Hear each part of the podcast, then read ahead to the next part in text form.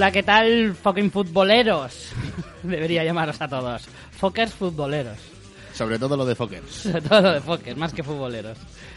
Hola, ¿qué tal? Muy buenas a todos. Eh, otro programa más de fucking fútbol. Aquí estamos. Hoy estoy mano a mano aquí con el señor David Gutiérrez, que nos han dejado a solas. Totalmente, pero bueno, Como diría mi amigo Eric, intimately. intimately. Esto más que un partido de fútbol hoy van a ser unos penaltis o unos penártiles, como ya sabes quién decía esa famosa frase. Yo soy Richie Pintano y como decía, hoy estamos mano a mano, aquí el señor Don David y yo. Eh, vamos a hablar de muchas cositas, vamos a tocar la Champions por primera vez desde que empezamos el programa, parece mentira. Eh, hablaremos un poquito de la selección una vez más, de la nueva lista de Luis Enrique y luego os traeremos un tema muy chulo, eh, los archivos de Munique, en el que vamos a hablar de jugadores que hayan estado en equipos rivales. Eh, como la mayoría de vosotros sabréis, y cuando haya subido esto, probablemente ya haya jugado el partido, al menos en leída. Esta noche, de, esta, hoy el día de sábado, día 10 de noviembre que estamos grabando, se juega la ida de la final de la Copa Libertadores entre Boca y River. Una final histórica. Partidazo, en, vamos, en todo su esplendor, ya no solo por los dos equipos, sino por esa rivalidad histórica que pues aquí en España lo más comparable sería que la final de la Champions fueron Barça-Madrid. Claro, yo creo que en el mundo es la única final comparable. O sea, Sí. hasta ese nivel, porque Sí, la sí. rivalidad, o sea, si hablamos de rivalidad histórica entre dos eh, eternos rivales, valga la redundancia, eh, si nos vamos a todo el mundo, No, no hay parangón. creo que Barça, Madrid, River, Boca, junto con a lo mejor el Brasil y Argentina, si me apuras, podría ser a lo mejor los más los partidos más grandes de- del mundo, del planeta fútbol. Sí, digamos. y yo creo que, si no a nivel futbolístico en cuanto a calidad, pero de rivalidad, yo creo que un Boca River no, no tiene comparación en el mundo por cómo se vive el fútbol en Argentina. Luego hablaremos un poquito del partido. Incluso podemos hablar, ya que el partido es esta noche, igual podemos hacer un pequeño balance y yo que sé, alguna alguna idea de qué equipo nos gusta más y, y bueno, a raíz de esto, pues eso es el, enfoque que le hemos dado a la sección de los archivos de Munique de esta semana, que es hablar de jugadores que han estado en ambos equipos, tanto en Boca y River como en otras grandes rivalidades de otros equipos de Europa. ¿Vale? Medio de Inglaterra, Alemania, Italia y España, por supuesto. ¿Vale? Luego hablaremos de, de esos eh, jugadores. Y además, eh, por fin vas a estrenar tu propia sección. Ah, ¡Qué ganas tenía! Ahora que viene el invierno y hace frío y a todos nos gusta escuchar la radio y sobre todo los fichajes, pues nada, empezamos con la sección de alguna acertarás, campeón. Claro. Ya aquí todos empiezan a apuntarse tantos, pues bueno, traemos un par de, de opciones más que reales y, y veremos si efectivamente tienen razón o no.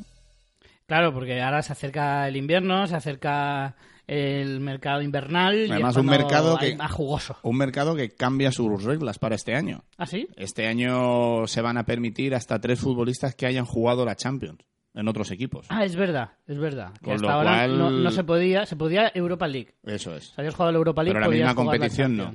Con lo cual creo que el mercado de invierno toma una nueva dimensión en cuanto a mercado de fichajes, porque antes parecía que los fichajes de invierno estaban para arreglar rotos y descosidos. Aquí Hombre, creo que ahora En realidad sí. Sí, pero creo que esto revierte un poquito esa, esa idea y a lo mejor aquí empiezan a traerse también fichajes de futuro que no solo, sino, o sea, que no solo sean carencias del verano, sino a lo mejor ideas por porque se acaban otras ligas. El, el fútbol se está globalizando y se acaban ligas en otros países y a lo mejor empieza a interesar fichar buenos futbolistas de, de otros países que ya han terminado sus ligas, por ejemplo en Brasil o- o en Argentina. Sí, eh, de todas formas, yo en los últimos años sí que he visto más movimientos sustanciosos en invierno, que, que normalmente no había. Si ir más lejos me viene a la cabeza, por ejemplo, eh, Laporte lo fichó el City el año pasado. Coutinho.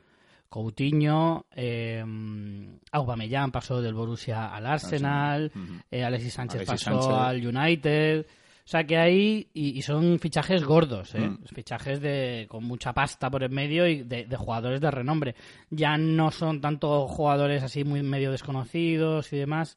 De todas formas, mira, curiosamente luego en la sección de, de los archivos de Munique, verás que hay algunos jugadores también que al cambiar de equipo, de irse al rival, eh, fue precisamente en, en- en el mercado de invierno o en algún momento ficharon en el mercado de invierno y eran grandes jugadores. Eh, pero bueno, antes tenemos que eh, actualizar la fucking porra porque, por fin, eh, hemos podido desvelar alguna de nuestras porras. Por fin se ha resuelto alguna. No obstante, voy a, a temperar mi alegría.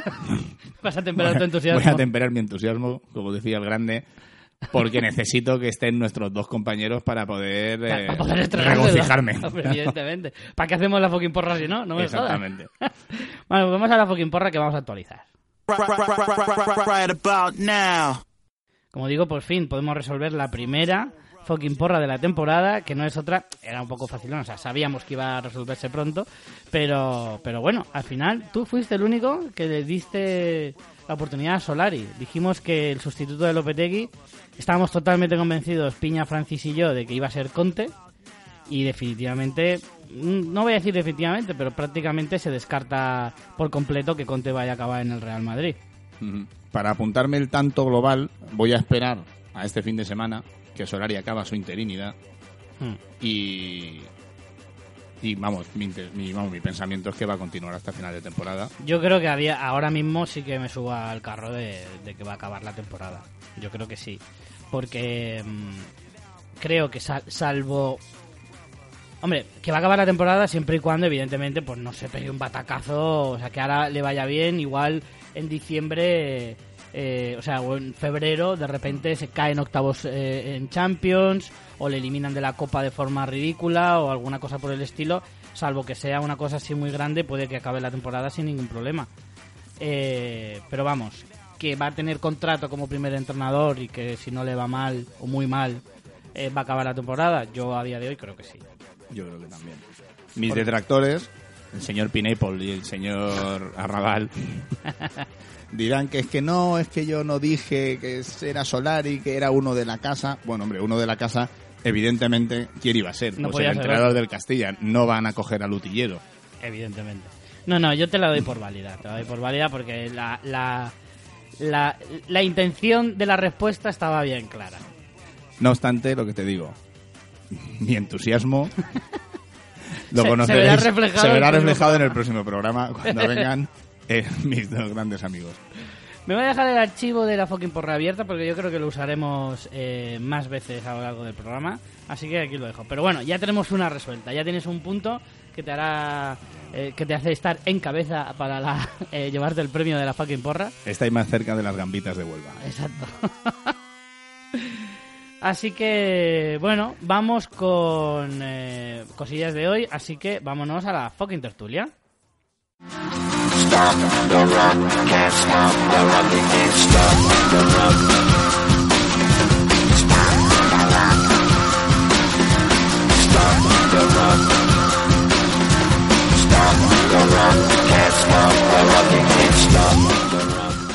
Bueno, pues en el tiempo de debate, como ya sabéis, hacemos aquí un balance de lo que hay más actual y, y hasta ahora todavía no habíamos hablado de la Champions, llevamos ya cuatro jornadas, nada menos, y todavía no habíamos tenido la oportunidad de, hablar de ello.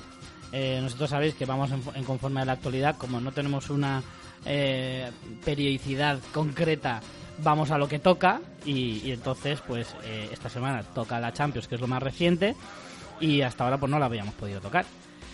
Bueno, tal y como está ahora mismo la fase de grupos, eh, vamos con los equipos españoles primero. Eh, en el grupo A, por ir un poco en orden, tenemos al Atlético de Madrid con nueve puntos, al igual que el Borussia de Dortmund, pero con mejor golaveraje el Borussia de Dortmund porque le endosó un 4-0 hace dos semanas. Eso puede que al final le pese eh, para conseguir el primer puesto del grupo. Yo creo que a día de hoy, sinceramente, tampoco importa tanto ser primero o segundo. Eh, sí que es cierto que te beneficia en, en el campo. O sea, si juegas, creo que la, la, la ida la juegas en casa, la vuelta fuera, si no recuerdo mal, que se supone que eso es lo menos beneficioso. Pero a mí eso siempre me ha parecido un poco relativo, ¿eh? Porque como hagas un mal partido en casa, luego estás vendido fuera. Sí, sí, sí. Pero al revés igual.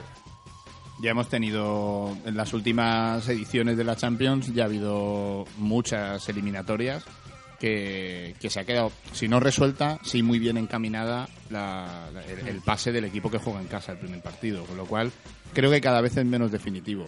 En lo emocional sigue gustando que el segundo partido sea en tu casa por si tienes que remontar o por celebrar Sí. un posible pase a la siguiente eliminatoria en el estadio con tus aficionados. Pero a nivel deportivo creo que cada vez tiene menos fuerza. Eh, el Madrid, sin ir más lejos, de las últimas Champions, más de una y más de dos. La, yo no recuerdo cuáles han sido cuando ha pasado primero de grupo o segundo, pero alguna ha ganado pasando como segundo, la del año pasado, sin ir más lejos, si no me equivoco, ¿no? De hecho, el año pasado todos los partidos de fuera de casa los ganó en las eliminatorias y los de casa, uno lo ganó contra Paris Saint Germain, uno lo empató eh, contra el, el, Bay- el Bayern, ¿fue Mm, contra el el que Bayern. jugó? Sí, ¿Fue contra el Bayern? Sí, ¿no? sí. Ese lo empató y perdió contra el, la Juve. Un partido que el dramático. O sea, que en realidad se le dio mejor fuera que, que, de- que dentro. Sí que es verdad que es mejor siempre jugar el partido de vuelta en casa, por lo que tú dices, si tienes que remontar y demás. Pero luego, si te tienes que enfrentar contra el primero o el segundo, luego es muy relativo. Porque eh, al final esto pasa mucho, de que hay, hay equipos que parece que están muy claro que vayan a ser primero y luego acaban segundos y te hacen la faena. Tú quedas primero y te toca contra uno potente. Mm, Al final, el deporte hace justicia. Sí. Tú tienes que ir siempre a ganarlo todo y no a hacer cábalas de si me interesa más ser primero o segundo, porque a lo mejor pretendiendo tener un rival más asequible, quedando primero, consigues lo contrario y viceversa. A lo mejor dices, me interesa más quedar segundo y luego resulta que el primero del otro grupo, que a priori parece Claro. más fácil, te moja la oreja. Claro, y luego además el hecho de jugar primero en casa y luego fuera o lo que sea, esos son los para octavos, porque luego en Sí, realidad luego el resto es por sorteo. Eh, así que tampoco es tanto beneficio. A mí, sinceramente, siempre me ha dado un poco igual. Y siendo el Atlético de Madrid, mm, el, el- el- el trauma es cuando ves que te puede peligrar la, la segunda plaza, pero ahora mismo está el Brujas con cuatro puntos y el Mónaco con un punto. Sí, yo creo que este O sea grupo que- lo tiene muy bien encaminado. Realmente, y encima el Atlético ya ha jugado sus dos partidos contra el Borussia, le queda el. Brujas y el Mónaco. Con empatar a- con uno de los dos ya estaría clasificado. Lo tiene muy bien encaminado, la Sí, verdad. sí, sí, ya clasificado está, eso está claro. Ahora, que pase primero o segundo, verdaderamente no creo que sea muy importante. Eh, en este grupo, igual la gran decepción es el Mónaco, que solo tiene un punto, que ya ha destituido a su entrenador, El. Mónaco este año. Está es Thierry Henry, Henry Sí. como entrenador, ¿eh? Ojo ahí. También el Mónaco eh, ha tenido una gestión deportiva en los últimos años mm, fantástica a nivel, a nivel fichajes, a nivel ventas principalmente. Claro, Sí.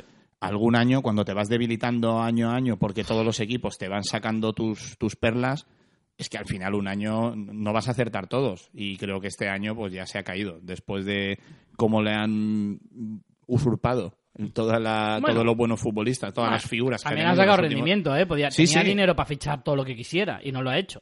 pero porque es otra filosofía de- Sí. deportiva, es otra filosofía de, de gestión. Entonces, al final, pues mm, el Mónaco no, ha- no ha fichado a, nin- a ningún jugador de relumbrón en los últimos años. Todos los que han salido se han convertido en estrellas o se han convertido en, en buenos futbolistas jugando en el Mónaco. Sí. Entonces, pues bueno, al final algún año te tenía que salir mal y creo que ha sido este. También es verdad que este tipo de equipos que a veces pasa, a veces ocurre, ¿no? Que te sale un equipo que de repente lo peta y que al año siguiente le descuartizan el equipo. Yo me acuerdo, por ejemplo, del Oporto que ganó la Champions con Deco, Costiña, Maniche, eh, un montón de jugadores que al final acabaron yéndose a otros equipos más grandes, eh, pero hay muchos ejemplos. Eh, el propio Mónaco de aquel año de...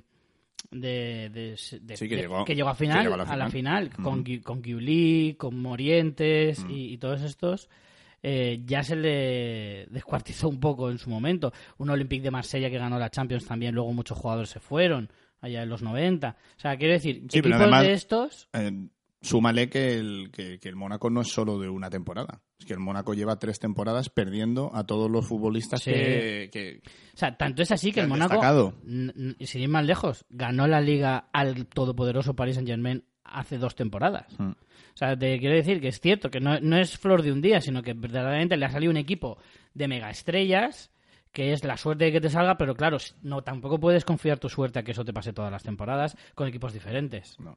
¿Vale? Eso, por ejemplo, el Sevilla ha estado muchos años viviendo de eso. Ujú. Sí, más lejos, con Sí, Monchi. Que, que tenía buenos equipos, que cada, cada año se le iban dos o tres importantes, tenía que reinventarse y encontrar otros, otras joyitas así y que le saliera bien.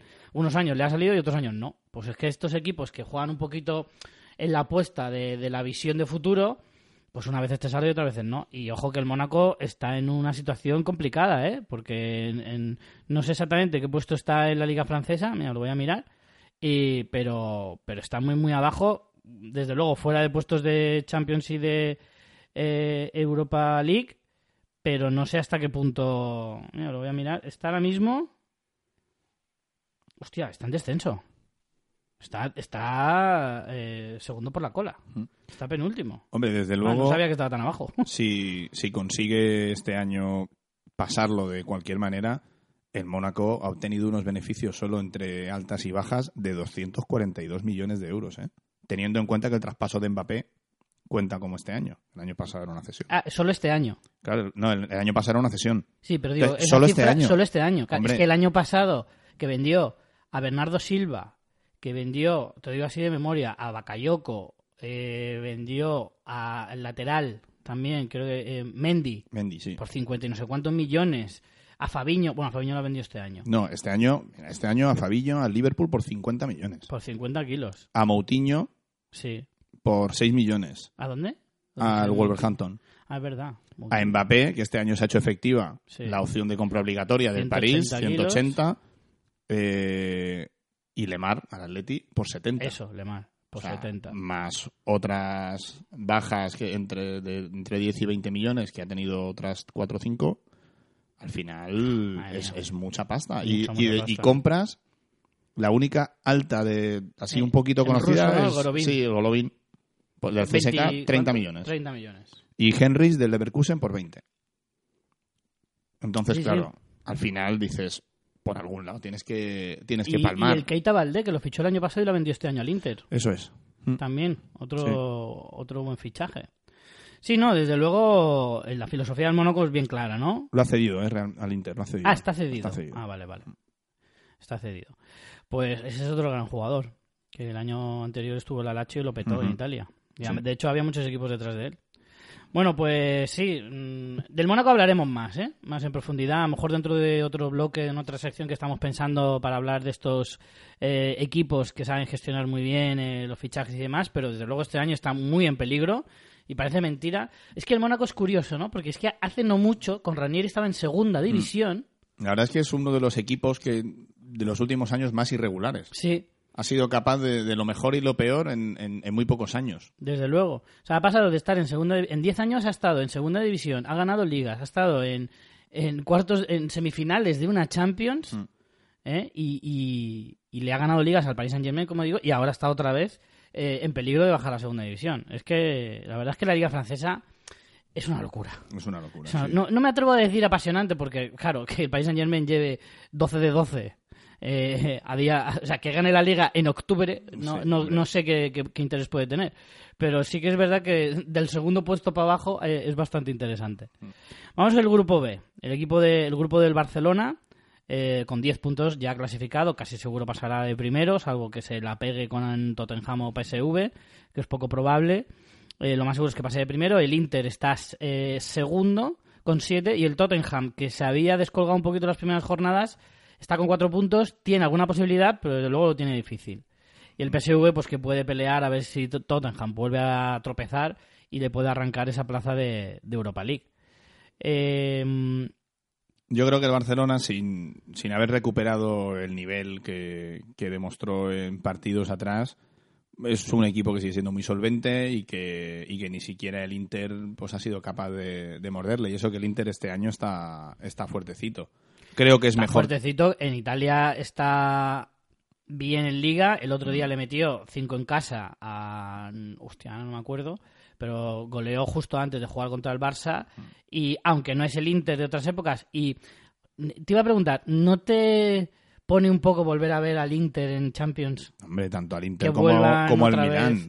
Yo he- Milan está en Europa League. Todavía le queda un año para dar ese saltito Claro, por a lo eso mejor. que echo de menos al Inter en las eliminatorias y echo de menos al Milán en la propia competición. Sí. O sea, al final la liga italiana de los últimos años nos hemos tenido que conformar con ver cómo la Juve pasaba eliminatorias y, muy de, y de manera muy solvente, pero el resto de equipos italianos que se han clasificado, pues no, ni, ni el Nápoles, ni la Roma, ni el Lazio en algunos años cuando se han clasificado, tienen la injundia que tú siempre tienen los dos equipos de Lazio, ¿eh? Milán. Yo he sido muy del Lazio gracias a la magia de Giuseppe Signori, que era un futbolista que me encantaba.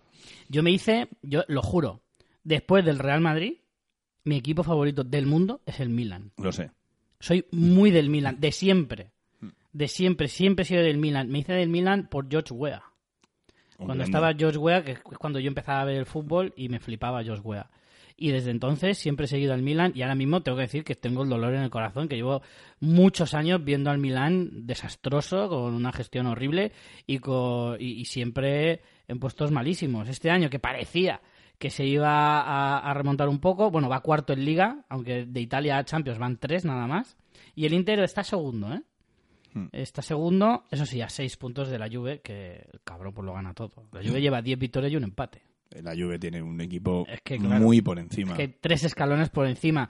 El Nápoles, que era el único equipo que le estaba haciendo sombra los últimos años, al final es un Nápoles. No Es que- no es un equipo como para pelearte la Liga Italiana. Para mí la. Juve el año pasado ya era posiblemente por plantilla, si no el mejor, uno de los tres mejores clubes de Europa, pues este año le sumas Cristiano Ronaldo y, no hay este discusión. año es muy difícil, es muy difícil que la Juve no, no barra en la, en la Liga Italiana, pero no sé, es lo que hemos hablado en otros programas en realidad. Molaría ver una Italia, una Liga Italiana otra vez con los tres grandes ahí peleándose y que sea un poco más competitiva, sí. Pero bueno, yo creo que yo creo que la línea ascendente de Milán e Inter puede llevar a que dentro de a lo mejor un par de años ya volvamos a ver la tripleta ahí peleándose y que la Juve, que a lo mejor sigue ganando la Juve, puede ser, pero que ya le, cada vez le cueste más. Y, y también es que, joder, que la Juve lleva siete ligas seguidas ganadas, ¿eh? Ahí es que se han juntado un poco todo. Se han juntado un buen momento de la Juve con los peores momentos de los últimos 30 años de los dos equipos de, de Milán. Claro. Sí, sí, totalmente. Eh, bueno, decía que está el Inter ahí. Y como decía, pues yo tengo muchas ganas de volver a ver al Inter, al Milán y a una buena ristra de equipos italianos peleando la Champions y llegando lejos, además de la Juve. Si ves desde la Champions con Mourinho, el No. Inter ha desaparecido del fútbol europeo por completo. ¿eh? Mm, Pero bueno, la Juve ha llegado a dos finales Mm. desde entonces también, desde 2010 que la ganó Mourinho.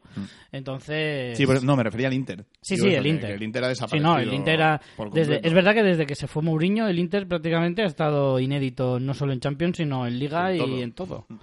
Pero bueno, el Barcelona, el Barcelona sigue solvente. El Barcelona no avasalla como otros años, ni siquiera el año pasado con Valverde, que, que ganaba con bastante comodidad, aunque no tuviera eh, un juego súper brillante como a lo mejor temporadas anteriores.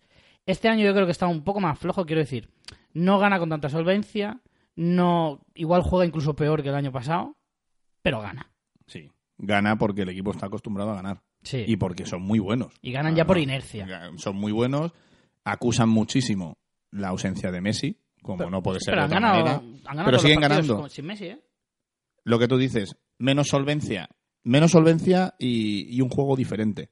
Porque es que Messi condiciona absolutamente el juego de cualquier equipo. Sí que es cierto que el otro día contra el Rayo ganaron, pero ganaron los últimos minutos y un poquito en extremis. Que el Madrid ha ganado así muchas veces también y lo hemos eh, aplaudido. Yo aplaudo al Barça, porque tiene, tiene ese punto de que gana hasta cuando no lo merece, que eso lo ha tenido el Madrid también. El Barça lleva una inercia ganadora Sí. porque, porque lo llevan dentro estos futbolistas desde hace muchos años. Realmente, Pero yo creo que el Barça este año no va a ganar tantos partidos como el año pasado. El año pasado ganó casi todos. O sea, es que Hombre, perdió muy pocos partidos el año por pasado. estadística ya lo estamos viendo. Sí, sí, por, Por, eso. estadística estamos viendo. Pero sí que es verdad que cuesta mucho ganarle al Barça. Sí, cuesta muchísimo. Entonces, a lo mejor, si el Barça no gana tanto, será porque empate muchos partidos. Pero Mm. no porque los pierda. Es muy difícil ganarle al Barcelona. Bueno, a mí el Barcelona en Liga está primero, 24 puntos. Eh, es que mola mucho ver al español segundo con 21, ¿eh? Hacía En una años, jornada ¿eh? 11, no en una jornada 2 o 3. Sí, sí. No, no, está en la jornada 11, está segundo.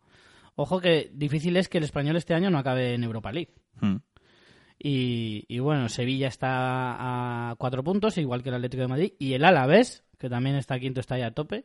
Y el Madrid que está a siete puntos. Bueno, el Madrid no se le puede descartar nunca, como se dice siempre del Madrid. Está a siete puntos, todavía queda mucha liga. Se puede remontar y si, el, cambio de rumbo con Solari se hace efectivo, pues a lo mejor le puede disputar todavía, todavía al Barça la liga.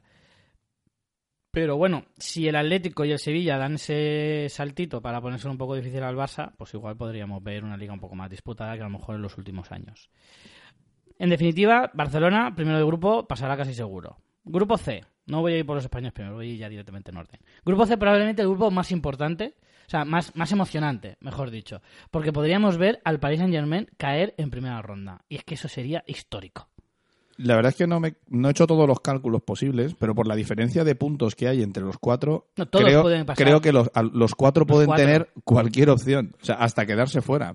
Porque el Nápoles va primero con seis puntos y el, y el innombrable, porque no sé ni cómo se dice, el Zverena, No, es la estrella roja de toda la vida. Ya, ya, Lo que pasa es que está puesto en yugoslavo. a mí, a mí me gusta. Podría incluso clasificarse también porque tiene cuatro puntos. es que también te digo que ponerlo en yugoslavo en marca es es de tener muy mala leche. Ole sus O huevos. sea, ahí. atención, voy a intentar pronunciar Krverna Bzda. Ya, pero no, no has intentado pronunciar, has intentado leerlo. Sí, bueno, claro. Pronunciarlo ya es otra historia. El Estrella Roja de toda la vida, de, de Yugoslavia, bueno, de Serbia, perdón. Y, y bueno, está cuarto con cuatro puntos, País Saint Germain cinco puntos, tercero. eh, y Liverpool y Nápoles con seis puntos. En teoría debería estar el Liverpool por delante, porque diferencia de goles tiene más dos y el Nápoles más uno, pero creo que igual por el, por el enfrentamiento directo eh, es por lo que a lo mejor está por delante el Nápoles, que le ganó 1-0 al Liverpool. Imagino que es por eso. Porque Sí, porque por diferencia de goles debería estar el, el Sí. Liverpool por delante. Pero bueno, que eso ahora mismo es lo de menos, pero igual al final de, de- de estas seis jornadas sí que importa. La cuestión, lo que queda, atención, Nápoles, Estrella Roja, Paris Saint Germain, Liverpool.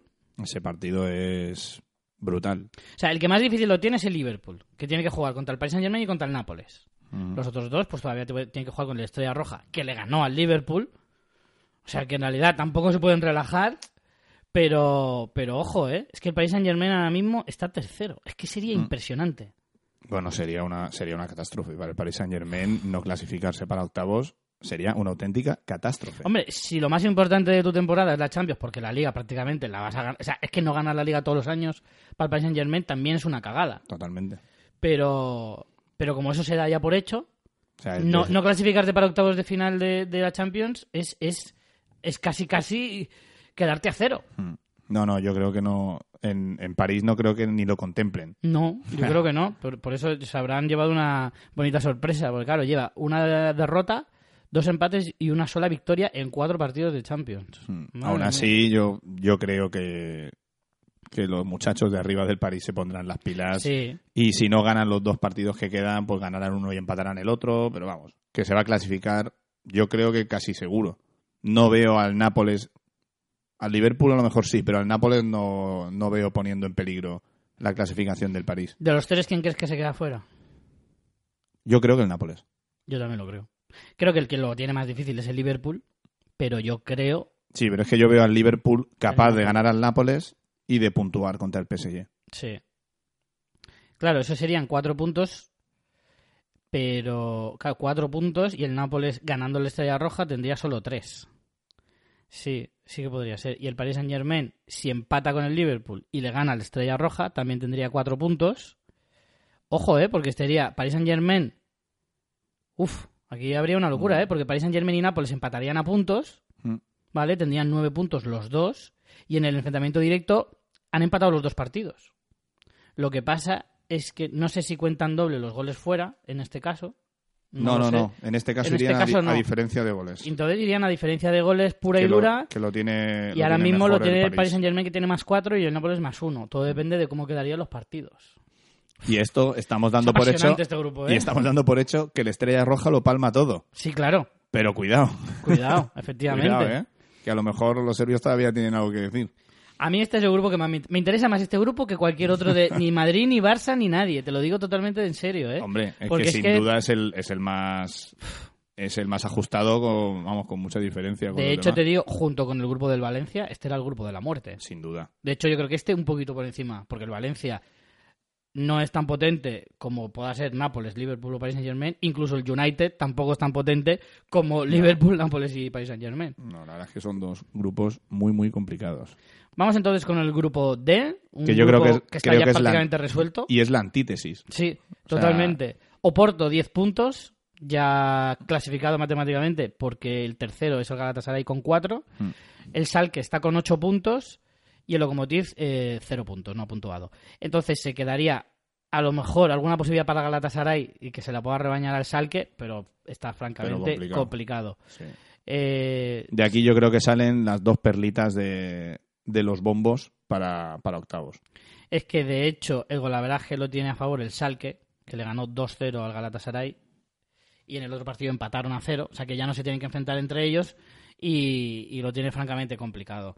Este grupo parece Este como que está, está- bastante claro, además es como muy canónico, ¿no? El Oporto, Sí. que es el potente de los flojos, porque este es el grupo más flojo, Sin duda. Oporto puede ser el más un poco el que más sobresale primero, Salque que es el segundo en discordia, que podría pelearse con el Galatasaray esa segunda plaza y lo lógico es que tanto Galatasaray o Salque acabarán en Europa League y el último en Lokomotiv, que es el equipo más flojillo. Este grupo está prácticamente resuelto y cualquier sorpresa no sería tal porque si me cambia Galatasaray por Salque tampoco me sorprendería. Pues no. Eh, ulti- el grupo E, el del Bayern de Múnich, que tenía un grupo bastante fácil y asequible, ya tiene 10 puntos, está más o menos igual que el grupo anterior. Es un calco del anterior. El Bayern de Múnich superior, pero con las dificultades que está pasando este año, pues Sí. no arrasa, pero aún así eh, es muy superior a los otros tres rivales, el Ajax, el Benfica y el AEK. Y entre Ajax y Benfica, un poco lo que comentabas tú antes del Salque y el Galatasaray. Lo normal es que el Ajax, que con toda esta gente joven que está subiendo de la cantera, tiene Como un muy buen equipo. Como siempre, el Ajax. nos habíamos olvidado del Ajax en los últimos Sí. años y vuelve a sacar una hornada muy buena donde todos los grandes de Europa ya están pensando en pescar. Hmm. Sí, Y- ya, ya hay algunos nombres como el de Brig, Sí, Jong. algunos nombres que ya están sonando para equipos fuertes. Que ya el año pasado Dolber. empezaban a, a sonar y, y han conseguido retenerlos. Este año veo más difícil que, que los puedan retener, sobre todo porque el Barça está muy interesado en, en- en los dos primeros que, que has comentado. Y el Madrid llegó a interesarse por Dolber también. Mm. Con lo cual, yo creo que el Bayern de Múnich pasará como primero sin, Mm. sin muchos problemas y el Ajax hará lo propio en el segundo puesto. A mí el Benfica es un equipo que me cae bien, pero me pone mucho ver al Ajax en octavos. Hace muchos años que no vemos a un Ajax en, en octavos de final de la Champions. Aunque lo más probable es que caiga, porque aunque tenga buen equipo, no puede compararse con los grandes de Europa a día de hoy, pero me gusta ver al Ajax en, en, octavos de final, me molaría que pasara. Aunque Mm. Sí, a mí sí. el Benfica es un equipo que me cae bien. Sí, pero la- el nivel de la liga portuguesa Sí. ha bajado, ha bajado un poquito. Luego el Manchester City en el grupo F. Bueno, no sé si has visto uno de los mayores escándalos que yo he visto en el fútbol en, en los 20 años que llevo viendo fútbol. No he visto cosa más escandalosa.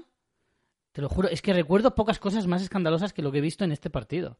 Es, es bastante intrascendente porque el City le metió seis goles al, al Shakhtar, pero supongo que sabéis de lo que estoy hablando. El El penalti penalti de Sterling. lamentable que le pega una patada al suelo. El jugador del Shakhtar está a medio metro. Es que además es, la cara del jugador del Shakhtar es un poema donde dice, ¿pero qué estás pitando? Pero si es que ni le he soplado. ¿Qué dices?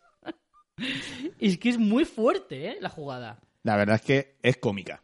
Es cómica. Yo vi la repetición, evidentemente, por, por el escándalo. O sea, a raíz de leer la noticia dije, bueno, pues voy a verlo para ver si realmente es tan escandaloso como, como parece. Y es cómico. Es muy cómico. Es lo que los que hemos jugado alguna vez Sí. malamente al fútbol hemos dicho que ha salido un topo y te has tropezado.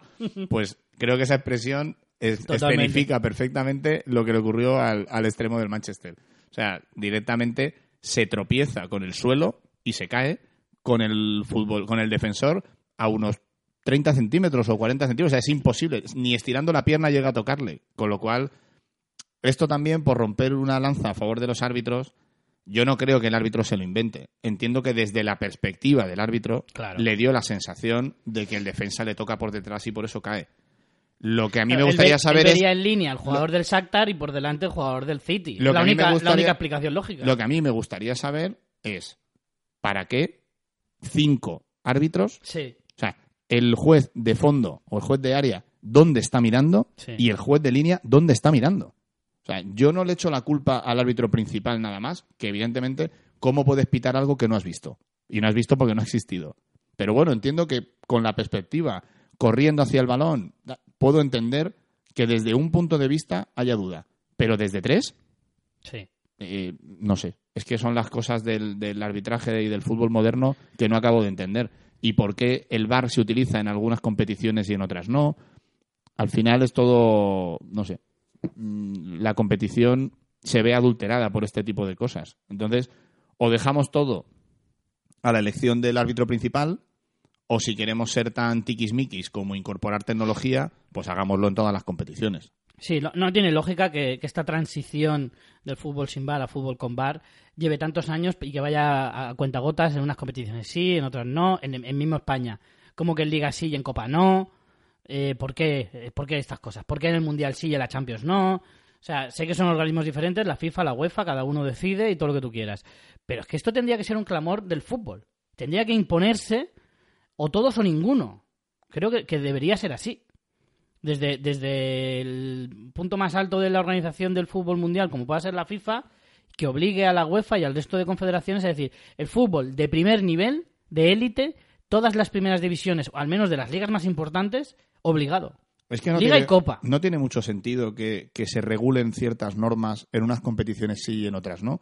A mí esto me parece mm, algo parecido a que la, la International Broadcasting de estos que se juntan League Once in the Middle of the Night, que se juntan para hacer el reglamento nuevo cada vez que se aburren o cada vez que les apetece quedar para comer, dijeran, bueno, pues en Italia existe el fuera de juego, Claro. en España se puede sacar de banda con el pie y en Alemania el portero puede salir fuera del área y cogerla con la mano sin ningún problema.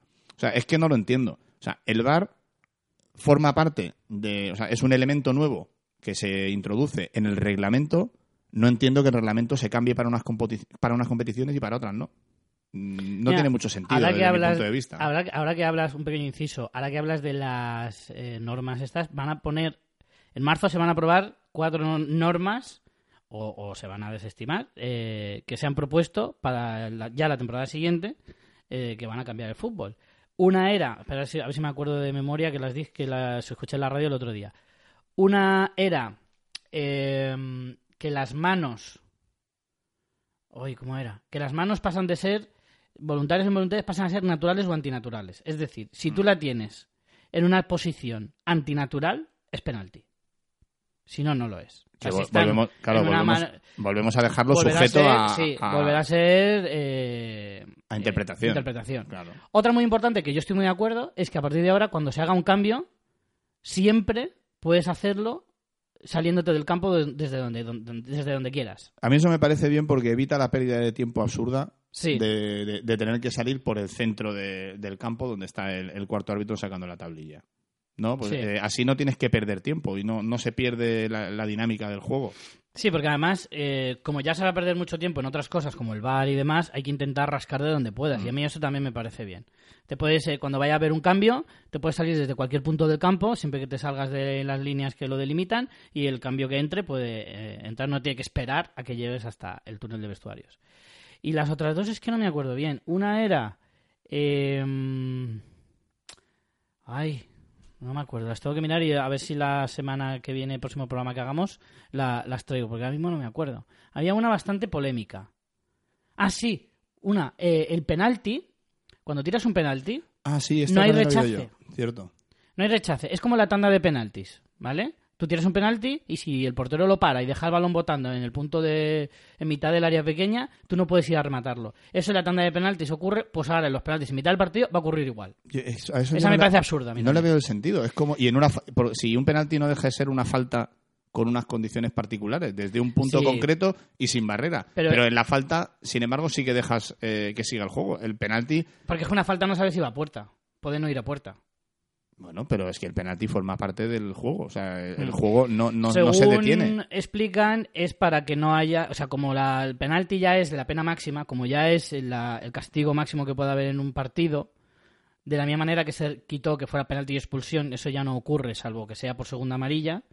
eh, dicen que es si tú das un rechace a un portero que ha hecho un gran paradón, le estás dejando vendido y le estás dando una segunda oportunidad al delantero que ha fallado. Bueno, antes, previamente, ha fallado el defensa por cometer Claro. una infracción dentro del área. Exacto. Es que al final A mí me volvemos, una a, chorrada. volvemos a, a que esté sujeto a interpretación.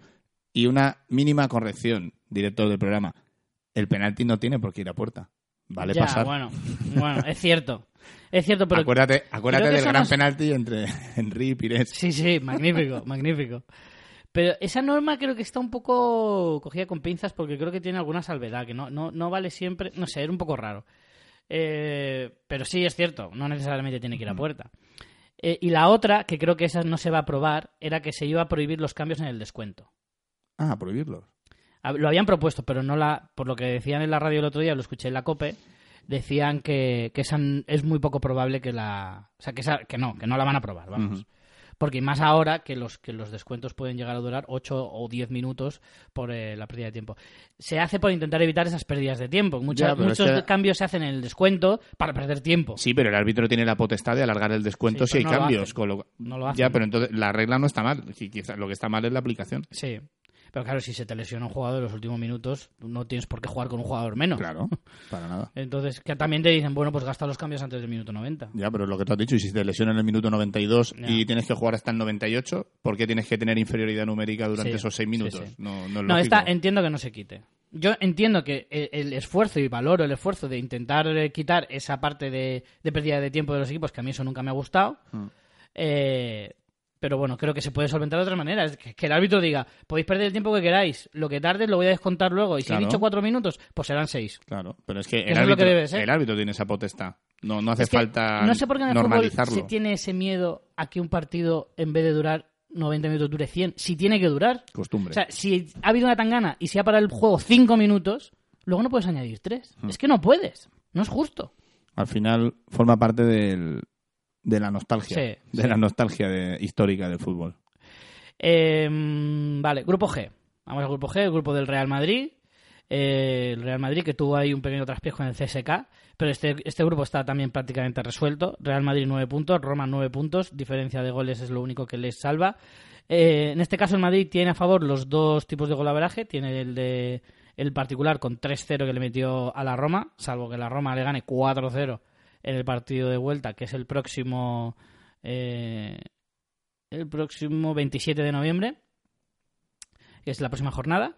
Eh, ese eh, punto lo tiene extra y luego además de momento tiene el general también lo tiene a favor.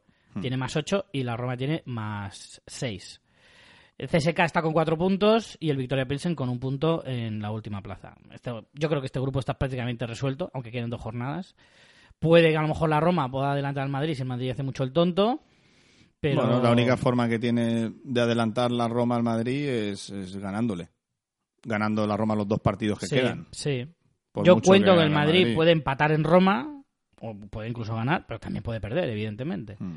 Sí, puede que a lo mejor si la Roma le gana al Madrid en casa, eh, se, se acabe asegurando la primera plaza. Luego tiene que jugar contra el Victoria Pilsen, por lo tanto lo tendría fácil. Mm.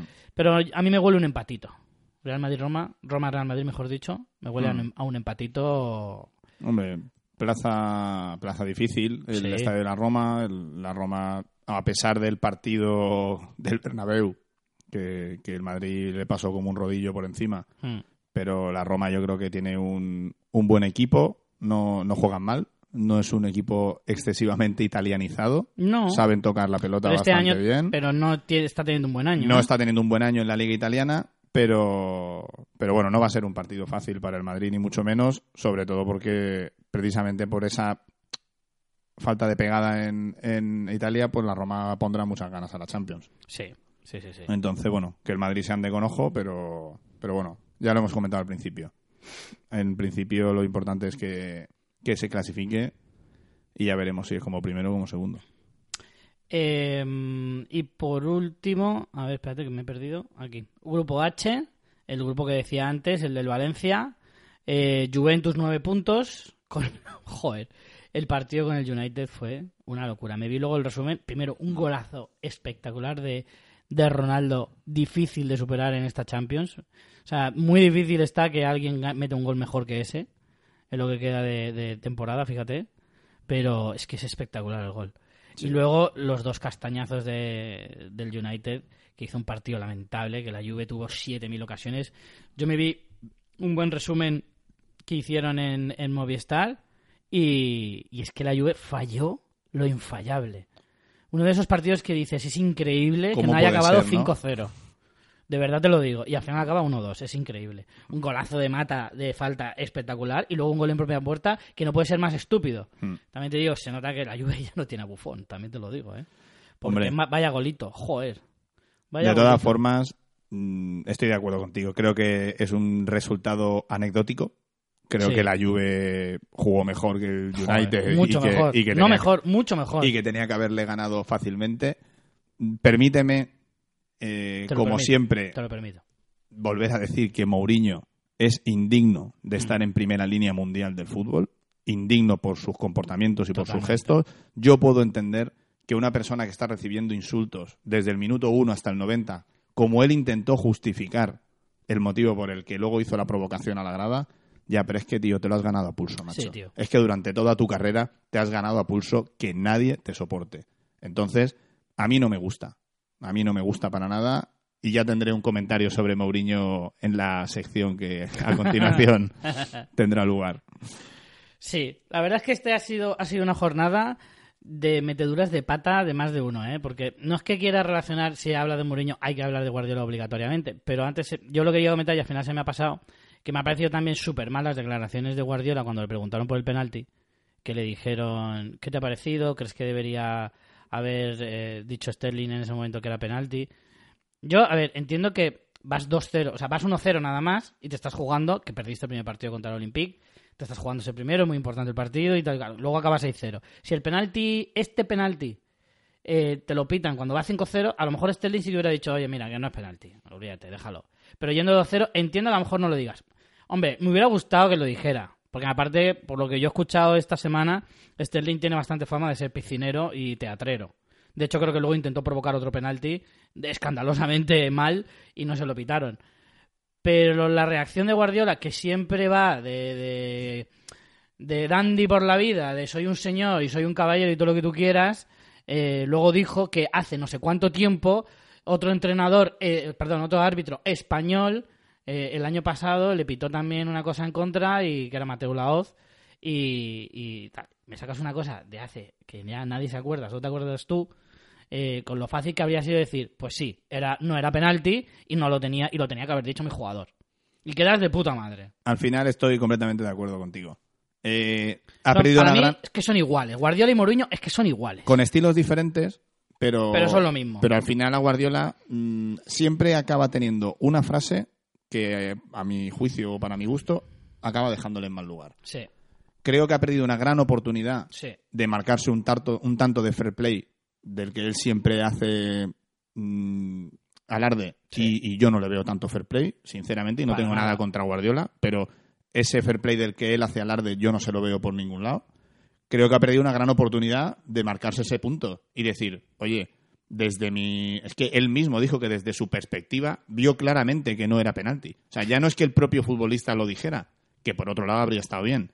Hemos visto cómo otros futbolistas en otras circunstancias han metido goles en propia puerta para... O tirar fuera el penalti. O tirar fuera el penalti, efectivamente. Lo tiras fuera. Para hacer justicia y, y decirle, y es una forma de hacerle ver al árbitro que se ha confundido. Que, que- Yo es que soy el portero del Shakhtar, te lo juro, y me quito. Yo, a modo de queja, digo, ¿quieres meter el penalti que no es? No te preocupes. Me voy al palo y le dejo toda la puerta y digo, Sí, tíralo. Por eso te digo que al final Tíralo. creo que todos los futbolistas del City, incluido su entrenador, perdieron una gran oportunidad de marcarse un punto de fair play para todo el mundo. Son muy libres de no hacerlo, yo tampoco lo criminalizo, pero estoy de acuerdo contigo en que las declaraciones carecen un poco de sentido. Sí. Lo- no digas, sí, teníamos que haberlo hecho. No, teníamos que haberlo hecho, no. Defiende que no lo has hecho porque unas veces los árbitros aciertan y otras fallan, que lo veo muy lícito, o directamente haberlo hecho y sale en rueda de prensa diciendo, hombre, cuando algo es tan flagrante, creo que tenemos que ayudar al árbitro. Pues sí. A mi juicio eran las dos formas de, de- de ver la situación. Decir, teníamos que haberlo hecho, pero no lo he hecho porque eh, aquella vez se equivocaron en mi contra, pues ahí es cuando creo que queda en mal lugar. Dicho esto, lo que decías de Mourinho, estoy totalmente de acuerdo. O sea, es un fantasma, es un fantoche y hay que tener, ya no ser correcto, sino que tener un poquito de educación. Está claro que la gente... Eh, yo entiendo que es muy difícil aguantar que te estén insultando durante hora y media, que digan de tu familia esto, lo otro y todo lo que tú quieras. Pero, claro, no te puedes quejar si luego haces este tipo de cosas. Es decir, la próxima vez que vayas al campo de, de la Juve, se acordarán de esta y no te insultarán 90 minutos. Igual lo hacen desde tu casa. ¿Comprendes? O sea, si tú contestas, que yo entiendo que a veces cuesta aguantarse y que, y que, fíjate, vivimos en una sociedad en la que por Twitter te están machacando constantemente, yo que hago podcast estoy expuesto y me han insultado muchas veces, y, y a veces cuesta mucho decir, mira, que te den por culo a ti también, payaso.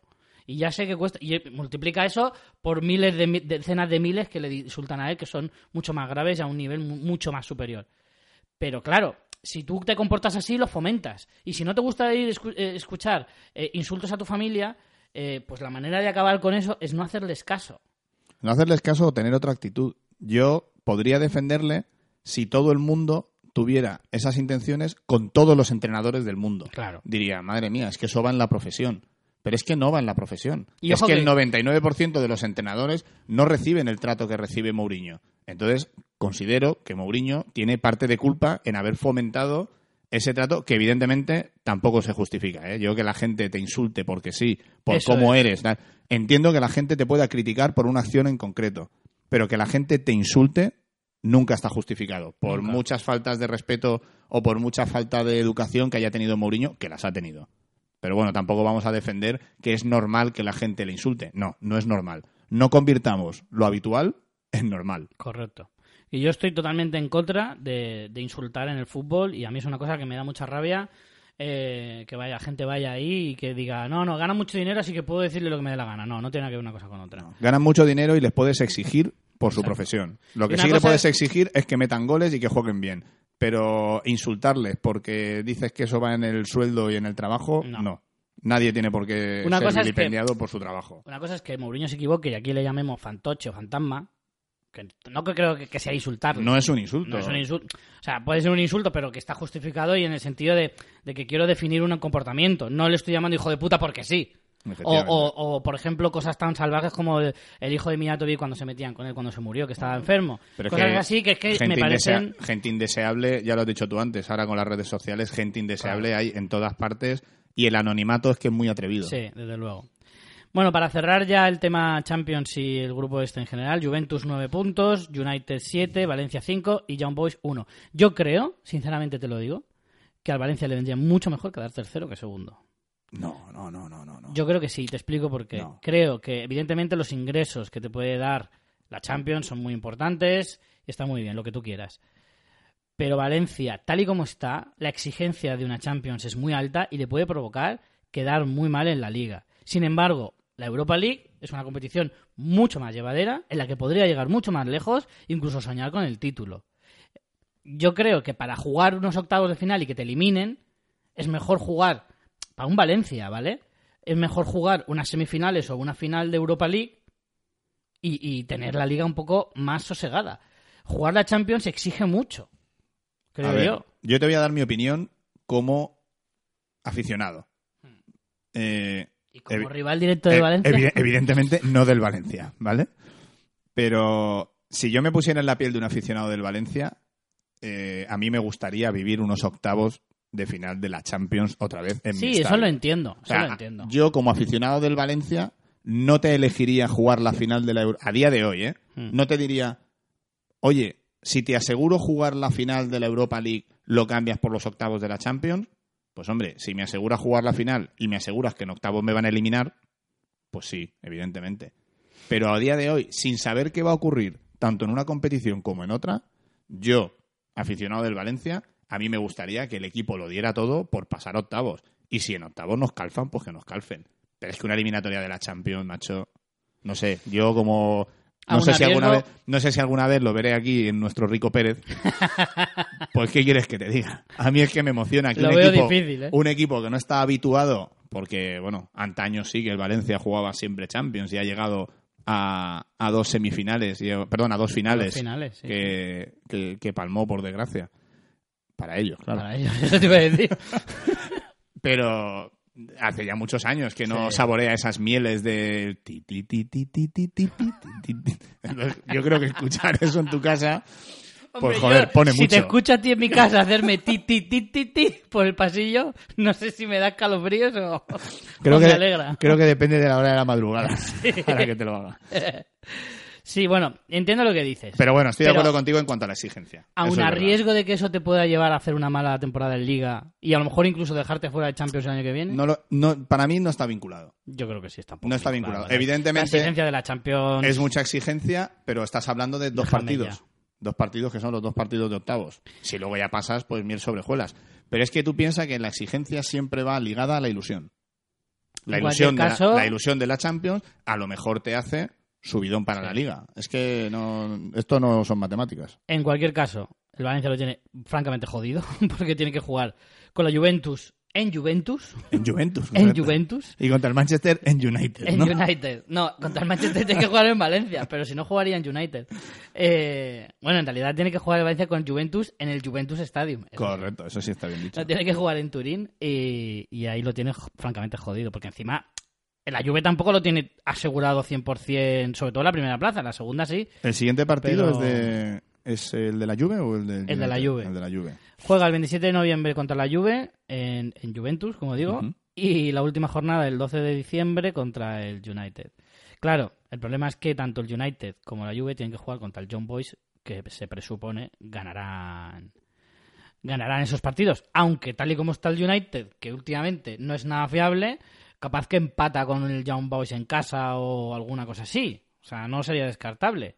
Veo más complicado que la Juve pierda o, o empate contra el Young Boys, aunque juegan en Suiza, pero oye, el United no, no lo descartaría. O sea, que igual ahí el Valencia sí que podría tener una posibilidad, siempre y cuando le gane.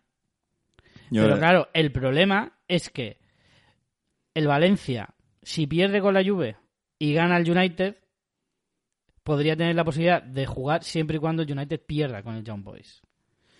O, bueno, incluso empatando, empatarían a puntos. Si el United empata con el Young Boys, empatarían a puntos, a 8 puntos. Pero eh, el golaveraje.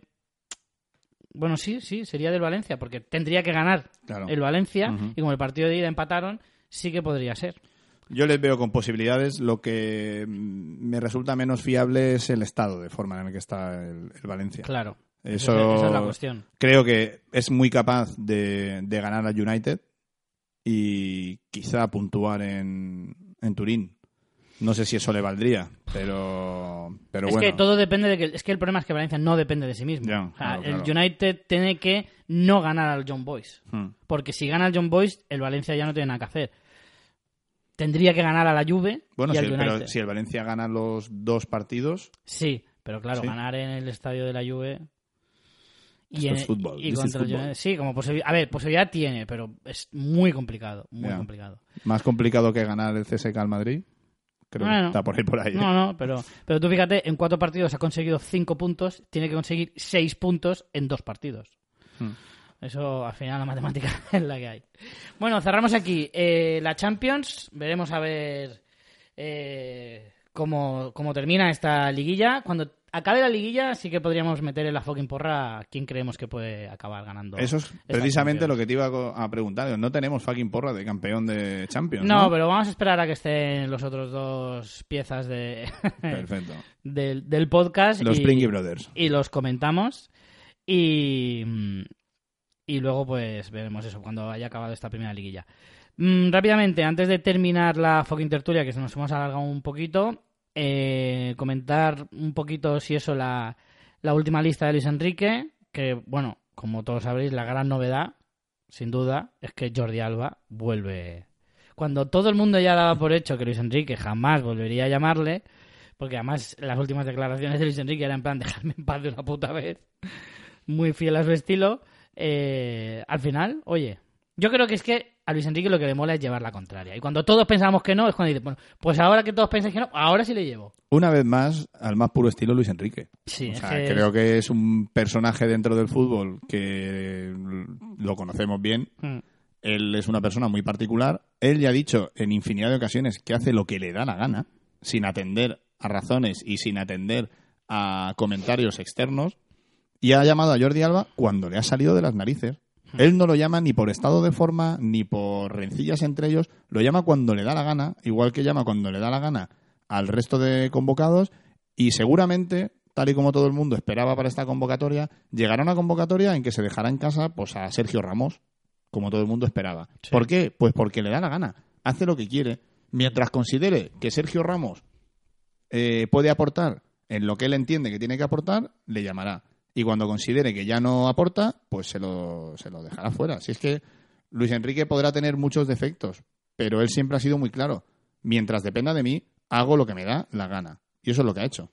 Yo eso reconozco que a mí, que Luis Enrique no me cae nada bien, creo que ya lo he dejado claro varias veces, reconozco que me gusta un seleccionador con personalidad en ese sentido, que no se deje llevar tanto por la prensa y que no tenga que pagar facturas a nadie, como le han pasado los últimos seleccionadores, que al final cuando todo el mundo, a clamor popular, cree que hay jugadores que ya no deben ir y seguían yendo, o que sí deberían ir y no iban, al final Luis Enrique es verdad que demuestra que él va a llamar a los que él considera y se deja de tonterías y que por mucho que el clamor popular diga esto o lo otro, va a acabar haciendo lo que quiere. De todas formas, yo también estoy viendo que hace cambios demasiado exagerados, está llamando a gente que sabes que, por ejemplo, en una competición seria no irían. eh, y no me parece mal, porque lo que está haciendo es probar.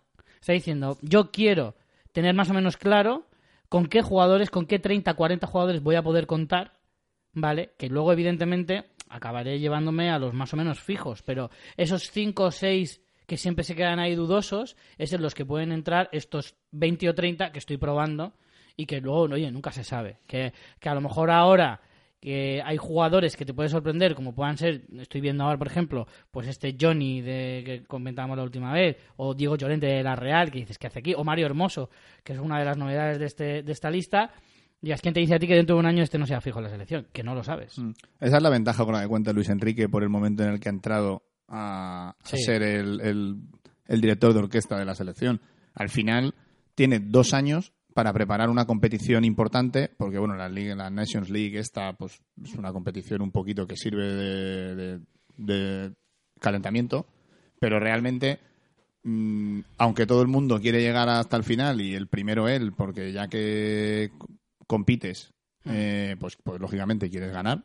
El Luis Enrique además es un tío muy competitivo, ya lo sabemos, y yo no tengo ninguna duda de que estas probaturas no las hace porque le importe poco el resultado.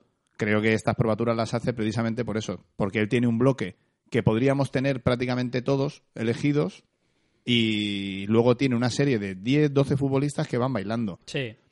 Y que a Al mí no me parece mal, ¿eh? A mí me parece bien, porque luego habrá que ver en la lista definitiva para una gran competición a quién se lleva. Pero de momento, es que yo estoy de acuerdo en que pruebe 8 o 10 centrales diferentes. Sí. Es que para sustituir a Piqué hacen falta mucho fútbol y muchos galones. Sí. Entonces, entiendo que, que haya llamado a Albiol, a Nacho, a Bartra, ahora a este muchacho, a Hermoso, a Diego Llorente. a- tendrá que llamar a seis o siete centrales que sean capaces de, de dar la talla al lado de Sergio Ramos para cubrir la baja deportiva de, de Piqué, que ha sido la, la- pues la dupla de centrales de los últimos años y de los últimos éxitos de la selección. Del mismo modo que cuando te toca suplir a un super titular como es Carvajal, pues tendrás que probar a tres o cuatro laterales ahí, porque es que al nivel de los futbolistas que vienen desempeñando la función de titular en la selección, pues por desgracia no hay muchos. Son los que son, y el puesto de titular asegurado lo tienen tres o cuatro. Entonces con los demás hay que probar. También te digo, yo creo que a, día de hoy el nivel de, la- de los jugadores españoles está un poco más igualado. Es decir, Por debajo Hace- de la élite. sí, Claro. quiero decir, eh, hace unos años, de hecho, te voy a dar un ejemplo muy chorra, ¿vale? Pero tú te cogías a España en el FIFA y veías que las medias eran increíbles. O sea, era rollo, esto parece eh, el equipo de las estrellas eh, históricas, porque todos tenían una media increíble. ¿Por qué? Porque España tenía muchos jugadores de primer nivel, pero muchos, te hablo de más del once inicial. Hmm. O sea, costaba mucho Sí, hacer sí. un 11 sin dej- dejándote fuera jugadores que dices, me cago en la puta, si es que podía hacerme casi, casi dos. O sea, España tenía entre 15 y 18 jugadores de primerísimo nivel.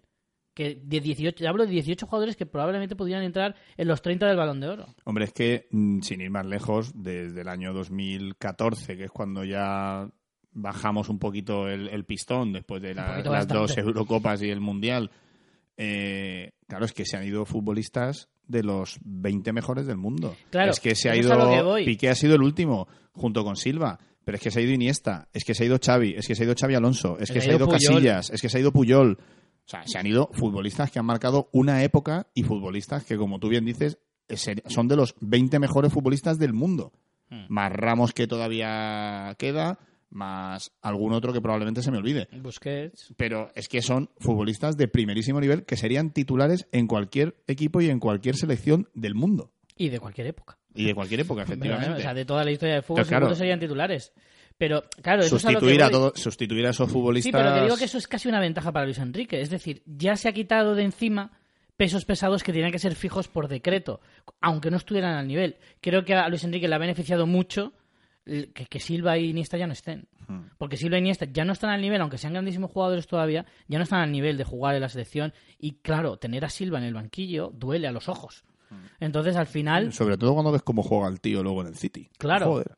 Entonces, joder, en el fondo esto le ha venido bien porque si el nivel que viene por detrás de los, ya te digo, de los fijos, que son pues los Busquets, Ramos, Carvajal y, y alguno más, que son de los poquitos que quedan, de los bestias bestias, tienes mucha jugabilidad, tienes mucha eh, manga ancha para poder eh, cambiar jugadores, eh, mirar a ver qué, hacer probaturas, como tú dices, y, y- y sacar jugadores nuevos, porque bajados ese nivel, o sea, bajas ese escalón de los top top, la mayoría están más o menos igual. Y te voy a decir ahora la lista y vas a ver que no, que no, no va muy desencaminado. En la portería no hay ninguna novedad. Dejé a Kepa y Pau López, los mismos que en las últimas convocatorias. A ver si por fin podemos ver a Kepa. Supongo que Kepa sí que puede que juegue contra Bosnia, que será amistoso. Pero el otro partido, que es el serio, el de Croacia, pues jugará De Gea, como siempre. ¿Ves? Este creo que es el único que sí que juega por decreto, porque no se puede decir que De Gea esté a buen nivel, pero bueno. Defensas. eh, Johnny, que ya lo trajo la última vez. Azpilicueta, Diego Llorente, Ramos, Mario Hermoso, que es otra de las novedades. Íñigo Martínez, que no vino a la última y que además hubo una pequeña polémica con si está lesionado, lesionado lesionado. Que luego jugó el derby contra la Real, una cosa así un poco rara, pero bueno. Gallá y Jordi Alba. Eh, Me sorprende la ausencia de Nacho, porque aunque es verdad que no está a su mejor nivel, No. pero es un futbolista que por trayectoria y ya una vez que se había medio afianzado en la selección, me sorprende que no, que no lo haya incluido, la verdad. A mí me sorprende más Bartra.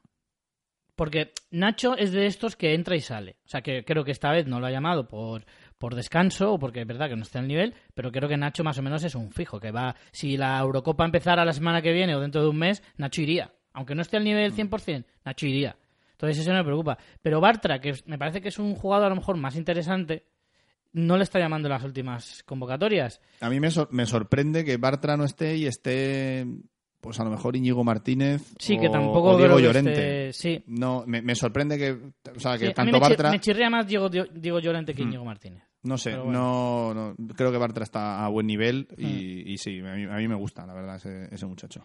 En el medio tenemos a Busquets, fijo, Fornals, que creo que es la primera vez que viene a la selección, Mm. si no me equivoco, del Villarreal, Bryce del Celta, este sí que seguro es la primera vez, que de hecho ni, Yo no le conozco. no sé ni quién es, no sinceramente. Serillo Roberto, que vuelve, eh, Saúl, Ceballos y Rodri. Eh, es que tú fíjate, qué centro del campo, sin coque, sin... Y no, y no está metiendo a Isco ahí, Isco lo está metiendo como Isco delantero, es delantero, pero vamos. sí. Sí, sí. Pero fíjate que el centro del campo comparado con otros años, ¿eh? Mm. Claro, es que solo con la del Mundial ya te quedas flipado. No está Tiago. Bueno, pero Thiago no está por lesión. Sí, es verdad, Tiago no está por sí lesión. que está entrando en las últimas Sí, convocatorias. no está Tiago, no está Coque, como digo. Evidentemente ya no están pues, los Silva, Iniesta, etcétera. No obstante, el, el rendimiento de Coque este año No, no, totalmente. muy por debajo de, de lo esperado, por eso lo no está. ¿eh? Sí. Y luego arriba en delanteros, Suso, que lo está llamando bastante habitualmente. Rodrigo, que ya es más o menos un fijo. Yago Aspas igual. Morata, que parece que está recuperando un poquito el nivel, porque además está metiendo goles en el Chelsea. Eh, Isco y Asensio, que es Isco y Asensio sí que es un sí o sí. Hmm, yo, al final, ahí lo que más me sorprende es Morata. Pero bueno, me, Sí, ¿tú crees? Sí, o sea, me sorprende, pero entiendo que se lo lleve, porque Morata es el único delantero completamente diferente a todos los demás. Sí, es el único, es el delan- único delantero capaz de jugar de espaldas, capaz Sí. de, de te- de ser una referencia arriba, de fijar eh, centrales. Mm. Es otra cosa diferente. A mí me gusta que siempre haya una alternativa, como en su día lo fue Julio Salinas, como en su día fue Ismael Urzaiz, delanteros que son diferentes. Que en un momento dado, si necesitas remate, tienen potencia para rematar. Si necesitas que jueguen de espaldas, saben muy bien moverse en- entre líneas entre los centrales. Es una referencia. El resto de delanteros que lleva juegan otra cosa. Entonces, me gusta. Y, o sea, y me gusta sobre todo porque Morata está recuperando su nivel. Sí. A mí lo que más me sorprende en todo caso es que Alcácer... Y Alcácer creo que No se ha ganado, sí, Alcácer creo que por No- delante no de algunos de los que hay ahí. Tendrías que aprovechar el buen momento que tiene ahora Sí. mismo. Es decir, ya aprovecha, ya que tiene un saco de goles ahí metido, Mm. pues aprovechalo, más que nada. A lo mejor yo lo hubiera llamado antes que a Suso, que no está demostrando tampoco tanto, pero yo creo que a Suso lo lleva para jugar en banda. Sí. No tiene tantos jugadores de banda, tiene a Yago Aspas que puede jugar en banda, Asensio que puede jugar en banda, Rodrigo que puede jugar en banda, pero no son jugadores puros de banda. Se ha llevado a Suso porque no se ha querido llevar a Lucas Vázquez, Sí, que es el otro que ha estado entrando en las últimas convocatorias, que es verdad que en el Madrid no está al, al No. nivel que ha estado en otras y además está temporadas. jugando muy poco. Y, y bueno, yo al final mm, es que no puedo decir que no me guste. No. Hay, hay ausencias que, que- que también se lo merecen, pero quitando a dos o tres que apenas los conozco, como pueda ser a Johnny, que solo lo he visto en la selección, Mm. como pueda ser Bryce, que no lo he visto en mi vida, y Fornals, porque tampoco le he seguido mucho la pista, mm, bueno, vamos a ver, confío en, en el seleccionador, en que lógicamente tienen que estar haciéndolo bien en sus equipos para que, para que lo llamen para la roja. Pues sí. Eh, bueno, veremos a ver qué tal van estos partidos y ya los comentaremos cuando, cuando hayan tenido lugar, que es la semana que viene. Eh, cerramos aquí la fucking tertulia y vamos con otras cosillas. It's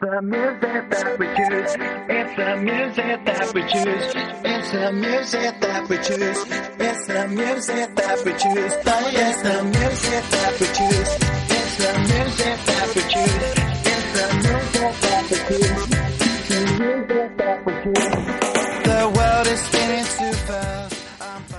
Decía, estamos de estreno. Eh, por fin estrenamos la sección de Don David.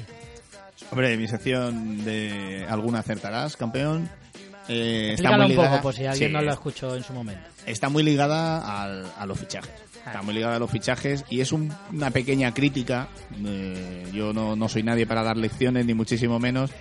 Pero bueno, hay periodistas que es que les encantan las medallitas y, y, pues hombre, decir que el Madrid o el Barça o quien sea va a tener 25.000 fichajes, pues claro, alguna acertarás, campeón. Claro. Entonces, es un poquito una.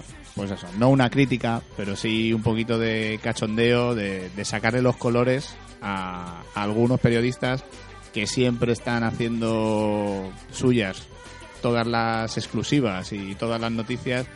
Y yo no veo luego a ninguno que salga y diga, uy, en esta me equivoqué, que tampoco pasaría nada. No. Entonces, de los últimos, en los últimos días hemos escuchado, las dos que traigo son del Madrid, pero no por nada, sino porque ahora mismo es el que se acapara todas las, las portadas de, después de los líos que ha habido con Lopetegui y la mala racha, pues de- del que más se habla en cuanto a refuerzos desde el Madrid. La primera es su entrenador, y bueno, doy por hecho que todo el mundo está enterado porque todo el mundo lee periódicos, escucha radio y ve programas de televisión de fútbol. Y mm, uno de los periodistas que más exclusivas se atribuye, que probablemente por merecimiento propio, Sí, que es el señor que es cierto que algunas se cumplen. que es el señor Eduardo Inda, que es de los que más se equivoca, pero también es de los que más acierta, Claro, porque es el que más dice. porque es el que más dice, claro. Seguramente. Entonces, al es el que más se lanza. Quizá este, a este señor lo que le falta es un poquito de humildad cuando se equivoca. Claro. Entonces, pues bueno, lo que digo, esto siempre es a, a tono de, de broma. Y, y bueno, este señor hace unos días en el chiringuito aseguró, mal que me pese, porque mira que me dolería, que el señor José Mourinho volvería a ser el próximo entrenador del Madrid. Lo dijo categóricamente y empleando la salvedad de que previo entrenador puente que pudiera haber esos días en los que se cesó a Lopetegui Sí, y de que no, yo- no me voy a mojar mucho el culo por si acaso. Claro. Y yo- dio a entender que a lo mejor esos días podía subir un entrenador puente, pero que de manera inmediata, en vez de Conte, ficharían a Mourinho. Yo, por ser benévolo, al ser mi primera mi primera propuesta de alguna acertarás, le voy a permitir al señor Inda eh, utilizar este puente hasta junio. ¿Vale? Con lo cual, en junio veremos si este señor se tiene que retractar o si efectivamente tenía razón y yo no tendré ningún inconveniente en reconocérselo y en decirle que es un fenómeno de, las exclusivas. Pero vamos, eh, Eduardo Inda en el chiringuito de Mega dijo que el próximo entrenador del Madrid, Solari mediante, sería el señor Mourinho. Madre mía, qué locura. Y su segundo, uno por el que sé que sientes predilección, Richie, yo también, el señor Xavi Alonso. Ah, sí, es verdad, también lo escuché. El señor Xavi Alonso. Con lo cual, Madre mía. según Eduardo Inda, la próxima dupla que gestione la plantilla del Real Madrid será Mourinho-Xavi Alonso. Madre mía. Yo aquí solo voy a dar mm, noticias o exclusivas que se atribuyen los medios de comunicación o los periodistas en persona que categóricamente digan que, que ya está cerrado y que va a ser así. Mm, Las especulaciones entiendo que en el mundo del periodismo existan, con lo cual Claro. no le voy a recriminar a nadie que diga el Madrid ha tenido contactos con tal futbolista o el Barcelona tiene medio atado a tal futbolista y que luego no se cumpla. Entiendo que el periodismo tiene que especular con las noticias porque a fin de cuentas es de lo que viven. Entonces, yo simplemente voy a sacar aquí cosas que categóricamente hayan dicho que se van a producir. El señor Inda lo aseguró categóricamente que el próximo entrenador del Madrid sería Mourinho con Xavi Alonso de Sí, sí, segundo. se mojó. O sea, dijo, va a ser así. Se mojó. No, no, es, no es una conjetura, no es un... No son, se hay di- contactos. Se dice por ahí. No, no, no. Dijo que lo sería.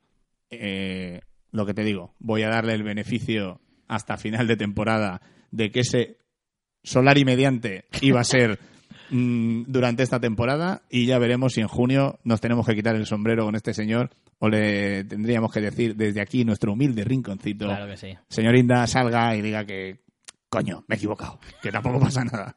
¿Cuál es la segunda noticia? La segunda es este futbolista prometedor de River, Ezequiel Palacios, que en Telemadrid aseguraban que ya estaba cerrado. Sí que es verdad que también dijeron que recalarían en Madrid en junio. ¿Vale?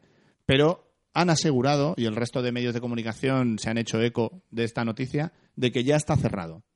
Otros medios de comunicación han dicho que, que está muy avanzado, que está... pero Telemadrid se ha desmarcado diciendo que el acuerdo ya estaba cerrado.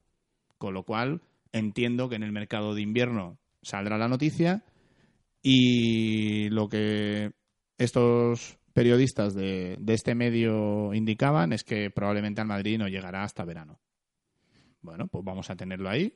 Eso, según ellos es una certeza. Pues en verano sabremos si hay que aplaudirles o hay que decirles que Darles se, que se lo miren. Sí que es verdad que se habla mucho de este jugador, que pero sí que también es cierto que Marca publicó el otro día que el representante ha dicho que se negociaba para que se quedara efectivamente seis meses más cedido en el, en el River y que ya llegaría para verano. Pues No para sé. eso está esta sección, para aplaudir o para ñi, ñi, ñi. Ñi, ñi, ñi. Muy bien, pues vamos a los archivos de Munique.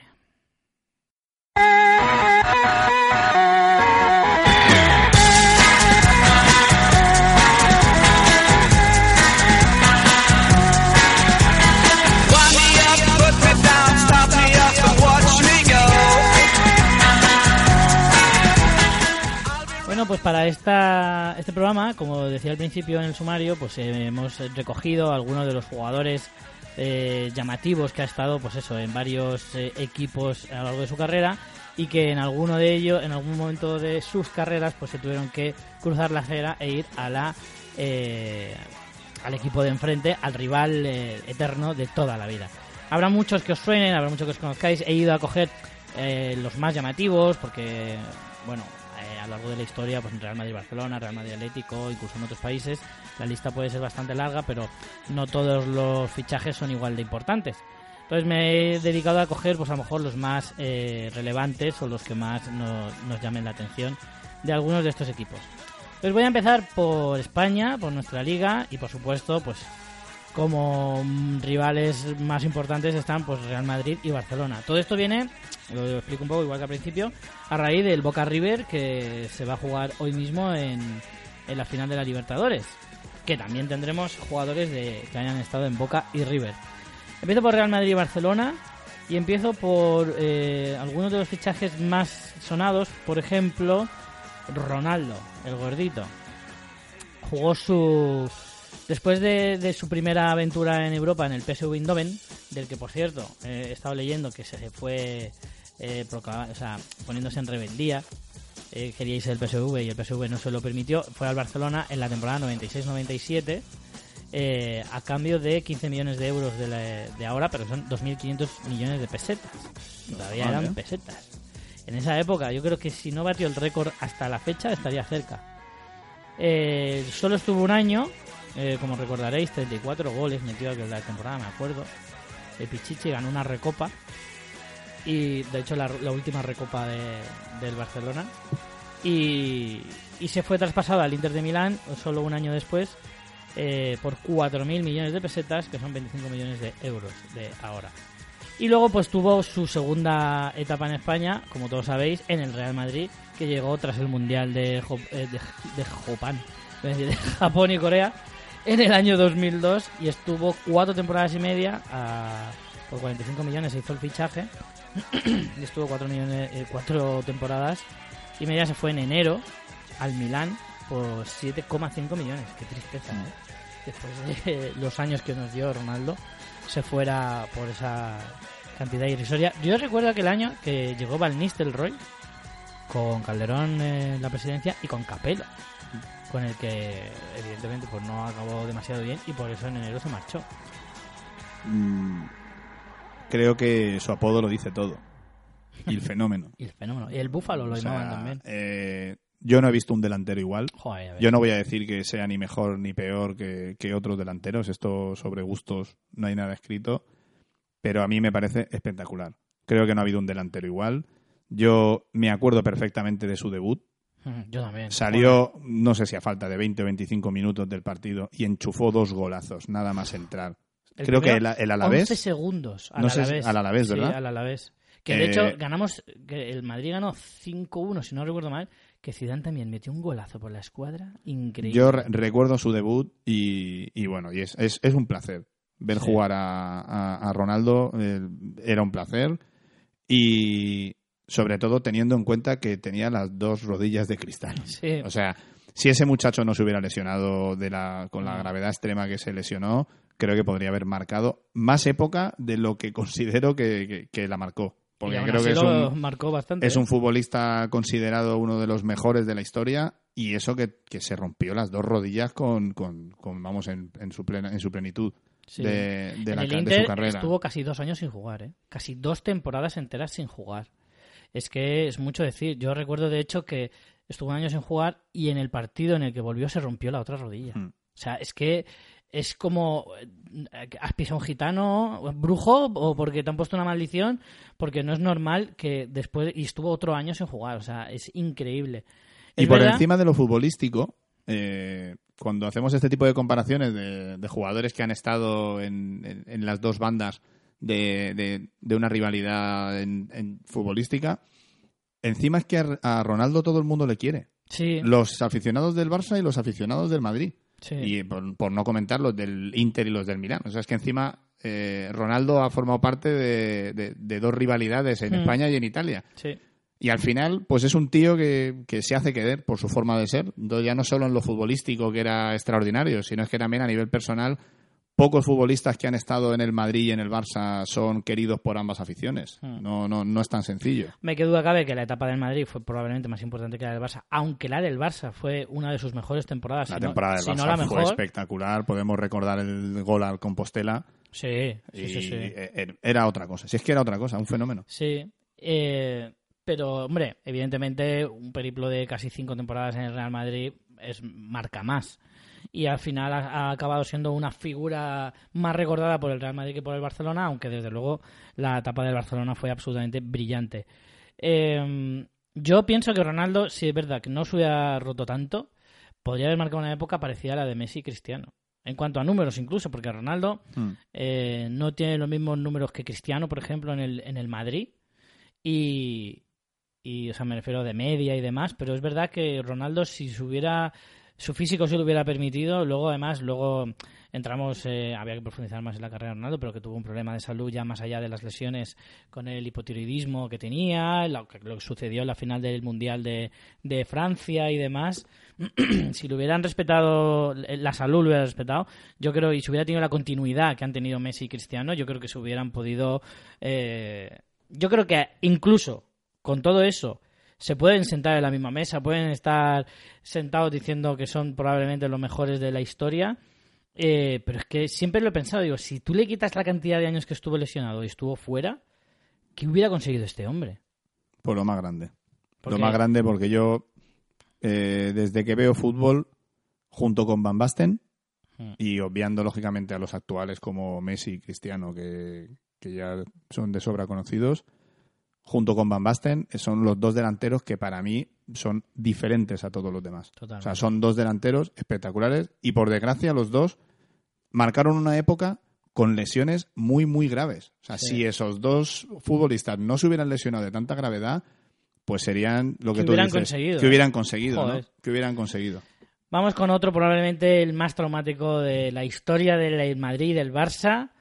No de la reciente, yo creo que de la historia en general, es sin duda alguna Luis Figo, que, que estuvo en el Barcelona desde el 95 hasta el fatídico temporada del, 90 y- del dos- 99-2000, creo que fue el año en el que. o el propio 2000. Ay, no, ahora no tengo... 2000-2001 creo que fue. Yo creo que fue en el 2000, que fue cuando aterrizó Florentino en el Madrid, eh, en el año 2000.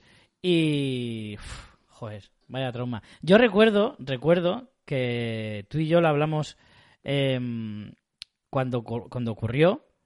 Me, recuerdo verte a ti con una, con, con una portada del Marca, la primera portada que hablaba del tema. Ya salía un, un fotomontaje de Figo con la camiseta del Madrid. Y recuerdo tu cara de. ¿Te lo puedes creer? Hombre, es que Algo muy loco, ¿eh? por poner un ejemplo actual, es como si ahora el Barcelona ficha a Sergio Ramos. Sí, sí, sí, sí. O sea, la incidencia en el juego de Luis Figo, lo que significaba Luis Figo para el Barcelona, un futbolista extranjero, pero que Ya según el, Ba- cinco años. según el Barcelona encarnaba todos los valores del Barça, capitán del Barça, y que evidentemente era la figura Hmm.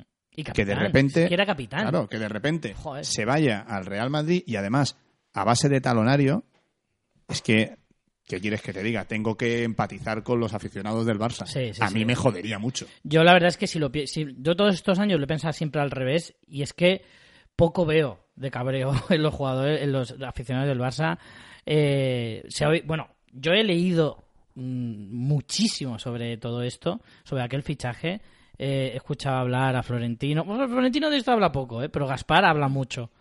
Y a Gaspar dijo que le amargó la vida y que de hecho tiene todavía atravesada a Florentino desde aquel porque dice que le, le amargó la existencia. No es para menos. No es para menos, claro. Veníamos de. Es el primer año de Gaspar, después de veintitantos de Núñez en el Barcelona, y la primera que te hacen es esta: te quitan a tu capitán y encima te lo quita el rival, pagando hasta la fecha el fichaje más caro de la historia, que fueron 60 millones de euros, 10.000 millones de, de pesetas de la época, y viene este pipiolín, que en el fútbol nadie lo conocía, a Florentino Pérez, en el fútbol, que dentro del mundo de los empresarios evidentemente sería muy conocido, pero este que acababa de llegar, que había desbancado al, a Lorenzo Sanz, bicampeón de Europa, o sea, todo era como, ¿qué, qué está pasando? Y que a nadie se le olvide que este señor gana las elecciones precisamente por ese golpe de efecto de decir voy a traer a. Figo y nadie le creía. Sí.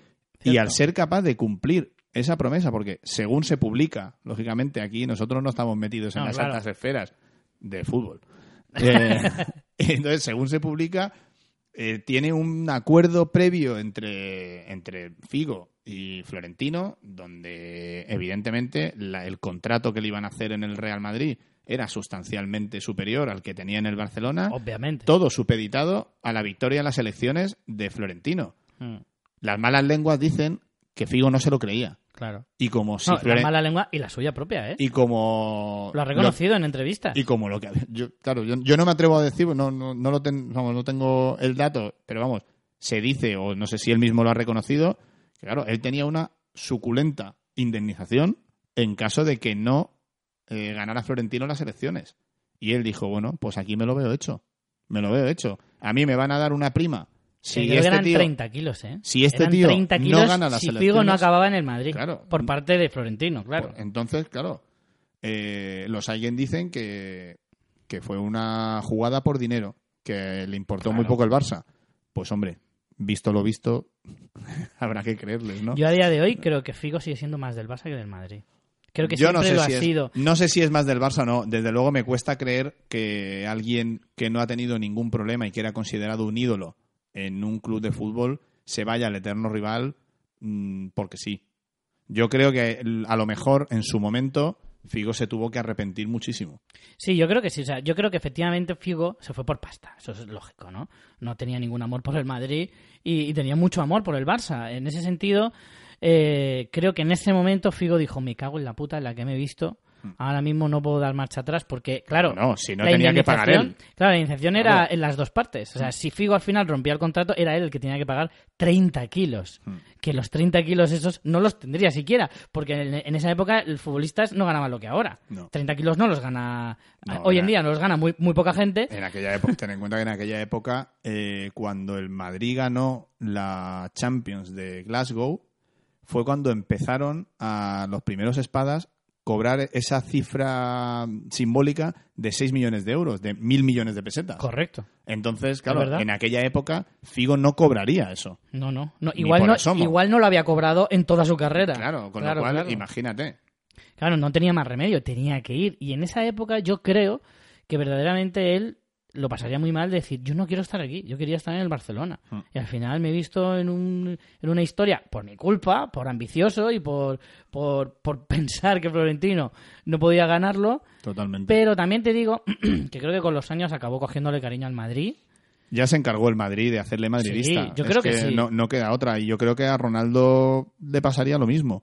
O sea, Sí, pero yo creo que Ronaldo no tenía el apego al Barcelona que podía tener Figo. Bueno, Que por cierto si le preguntas, si le preguntas, en el Barça. Si le preguntas a Gaspar, probablemente te diga lo contrario. Sin ir más lejos, esta semana había unas declaraciones de Gaspar donde decía que cuando el Madrid lo fichó del Inter, eh, Ronaldo le dijo a Gaspar, si me pagas lo mismo me voy al Barça. Sí, bueno, pero porque ya lo conocía, lo entiendo. Ahora habría que preguntarle, ¿cuál le gusta más, el Madrid o el Barça? Claro, al final en el Barça pasó un año y en el Madrid pasó cinco. Claro. Y cuando, a pesar de irse al Inter, Florentino siempre le ha dejado las puertas abiertas, porque sí que es verdad que Florentino con sus estrellas ha sido, vamos, le- les ha Sí, dado todo. Mira a. Zidane, mira a Ronaldo, al final eh, todo lo que ha venido, mira a Bale y a Benzema cómo los trata. El único que no ha tenido ese trato, Cristiano Ronaldo. Quizá porque el fichaje no fue suyo y fue de Calderón. Claro. También te digo una cosa, eh, sinceramente, también creo que estos jugadores que no son de la cantera, que no son ni siquiera españoles, vienen de otras culturas, en realidad la rivalidad Barcelona-Madrid se la pela.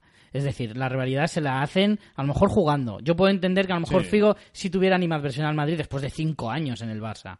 Lo puedo entender. Pero Ronaldo, yo creo que no le cogería manía al Madrid en un No. año y sabe lo importante que jugar en el Barça y en el Madrid. Igual que ahora, por ejemplo, Neymar estaría encantado de venir al Madrid y le da igual haber estado en el Barça. Sí, lo que pasa es que a Neymar lo que más le mueve sobre Sí. todo es el color verde. Es otra historia, pero bueno. Eh, vamos con más, que se nos va el tiempo. Luis. Enrique, otro traumático que además está ahora muy en boca. Llegó al Real Madrid. Luis Enrique solo ha estado en tres equipos en toda su carrera. Al igual que Figo, Figo solo ha estado en cuatro. En Sporting de Lisboa, eh, Barcelona, Madrid e Inter. Ya está. Eh, Luis Enrique ha estado en el Sporting, en el Madrid y se retiró en el Barça. En el Madrid estuvo solo...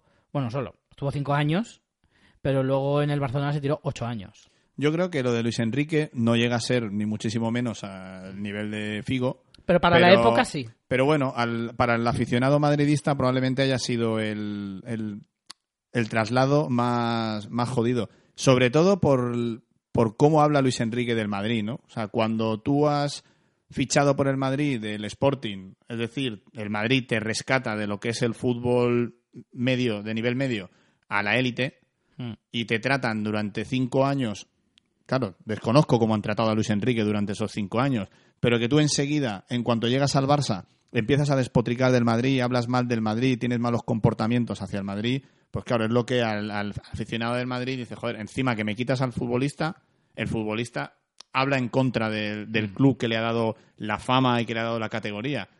Yo creo que eso es un poquito el, el sentimiento del Madrid como pueda tener los del Barça con, con Figo, aunque ya te digo, a otro nivel. Yo por lo que he leído de la época, porque claro, yo en esta época todavía no tenía conciencia de fútbol y él he estado investigando un No, ni de poquito. fútbol ni de nada. Ni de nada, efectivamente.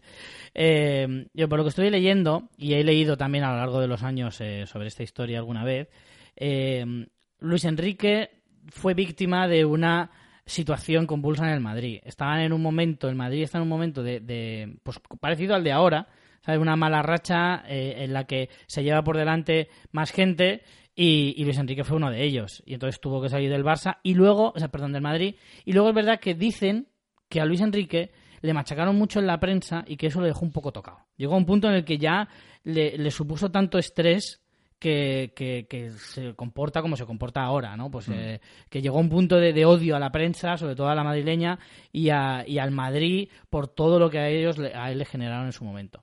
Pero bueno, también es más o menos lógico.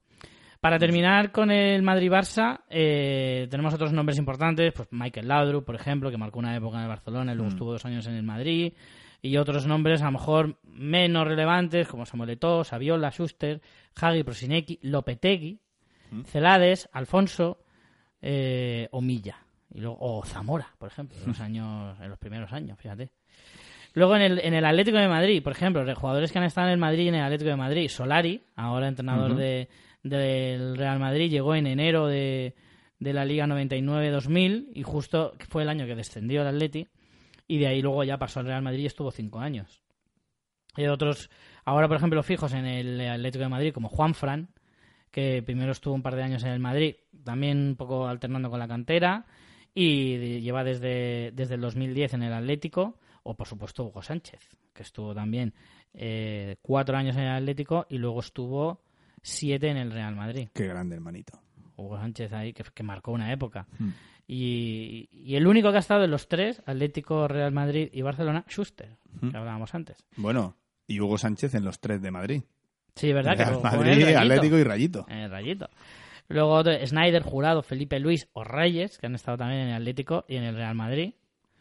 Eh, solo he encontrado uno del Betis Sevilla, que haya estado en los dos. Un momento. Yo Sí. quiero, no me puedo ir sin apuntar que Raúl González Blanco también ha estado en el Atlético y en el Madrid. Bueno, es cierto.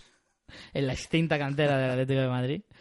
Pero, pero es cierto, es cierto. Betty Sevilla. Betis Sevilla, solo, bueno, hay muchos jugadores, pero así muy relevantes o que nos pueda sonar a generaciones así más modernas. No sé si te acuerdas de un tal José Mari, Hombre, maravilloso, que te-. ¿sabes? Que el otro día oí, hace, hace poco escuché en la radio que hablaban de él. ¿Sabes cuál es su segundo apellido? sorpréndeme. Pollón. Te lo juro. Pues lo que, lo que más me sorprende es que no sea más conocido por ese Sí, apellido. es Pero verdad. bueno, Bueno, José Mari debutó en primera división con el Sevilla en la temporada 96-97. eh, luego pues estuvo en el Atlético de Madrid, en el Milan. En el Milan, qué impresionante. Milan. Cuando, cuando ficharon a José Mari y a Javi Y a Moreno. Javi Moreno. Del Alavés, después de aquella gran, gran, gran temporada del Alavés en UEFA que llegó a la final y que palmó con el Liverpool de Sí. aquella manera tan dramática. Desde luego. Y se llevaron de a- los mejores partidos que he visto en mi vida, sin ninguna seguro. duda. Y se llevaron a, a Javi Moreno. Sí, ahí. Cuando, ahí era muy poco común que los españoles salieran y mucho menos hacia el la, la dupla, la dupla de delanteros del Milán, José Mari y Javi Moreno. Espectacular. Increíble. Bueno, pues en sus últimas temporadas, de hecho creo que fueron, se retiró después de dos temporadas en el Betis. Es de los pocos jugadores así que he encontrado así relevantes de, de- que haya jugado en la ciudad hispalense. Luego en el Atleti Real Sociedad, por ejemplo, otra de las grandes Mucha, mucha rivalidades. Muchos jugadores ha llevado el Atleti de la cantera de la Real Sociedad, eso es muy conocido. Recientemente el último Íñigo Martínez, También por con necesidad. cierta polémica, pero... Por pero- necesidad sí, debido a sí. su política. Es, es que es inevitable. Claro, es que está más justificado el Atleti, aunque Claro. la Real Sociedad pueda estar un poco hasta los huevos de que eso ocurra, pero... Sí, pero al final tiene más poder económico el Atleti de Bilbao y su política le obliga a tener que pescar en la cantera del País Vasco. Sí, Alquiza, Echeverría, Gabilondo, Elustondo o el propio Íñigo Martínez son algunos de los más recientes. Echeverría, ojo, que muchos años en el Atleti de Bilbao, Mm. Y el pero Víctor Alquiza también salió fue... de la... Efectivamente, Víctor Víctor Alquiza, Alquiza- que luego volvió a la Real en sus últimos años. Mm. Vamos a Inglaterra. Una de las rivalidades más grandes, sobre todo en los últimos años, porque siempre ha habido una desigualdad económica y de juego bestial. Manchester, la ciudad de Manchester, ha visto como algunos de sus jugadores han jugado en esos dos equipos, pero ya más, más en la época reciente, sobre todo, hemos visto a Tevez, por ejemplo, que llegó del West Ham al United en la temporada 2007-2008. Estuvo solo dos años y luego estuvo cuatro años en el City. Eh, en ambos equipos cosechó bastante, bastantes títulos, pero mm, Tevez, que es un, un jugador bastante peculiar, bastante difícil, tuvo problemas en el United con Ferguson y se fue, tuvo problemas en el City con Mancini y se fue. Como ha tenido Jugador prácticamente complicado. en casi todos sus equipos, pero, pero sí que es verdad que de los más recientes es el más llamativo. Luego otros, por ejemplo, el mítico Peter Schmeichel, después de ocho temporadas Mira. en el United, No sabía yo eso. llegó al City cuando el City todavía no era el City de ahora, ¿vale? Llegó en la temporada 2002-2003 con 39 años. Jugó una, una sola temporada.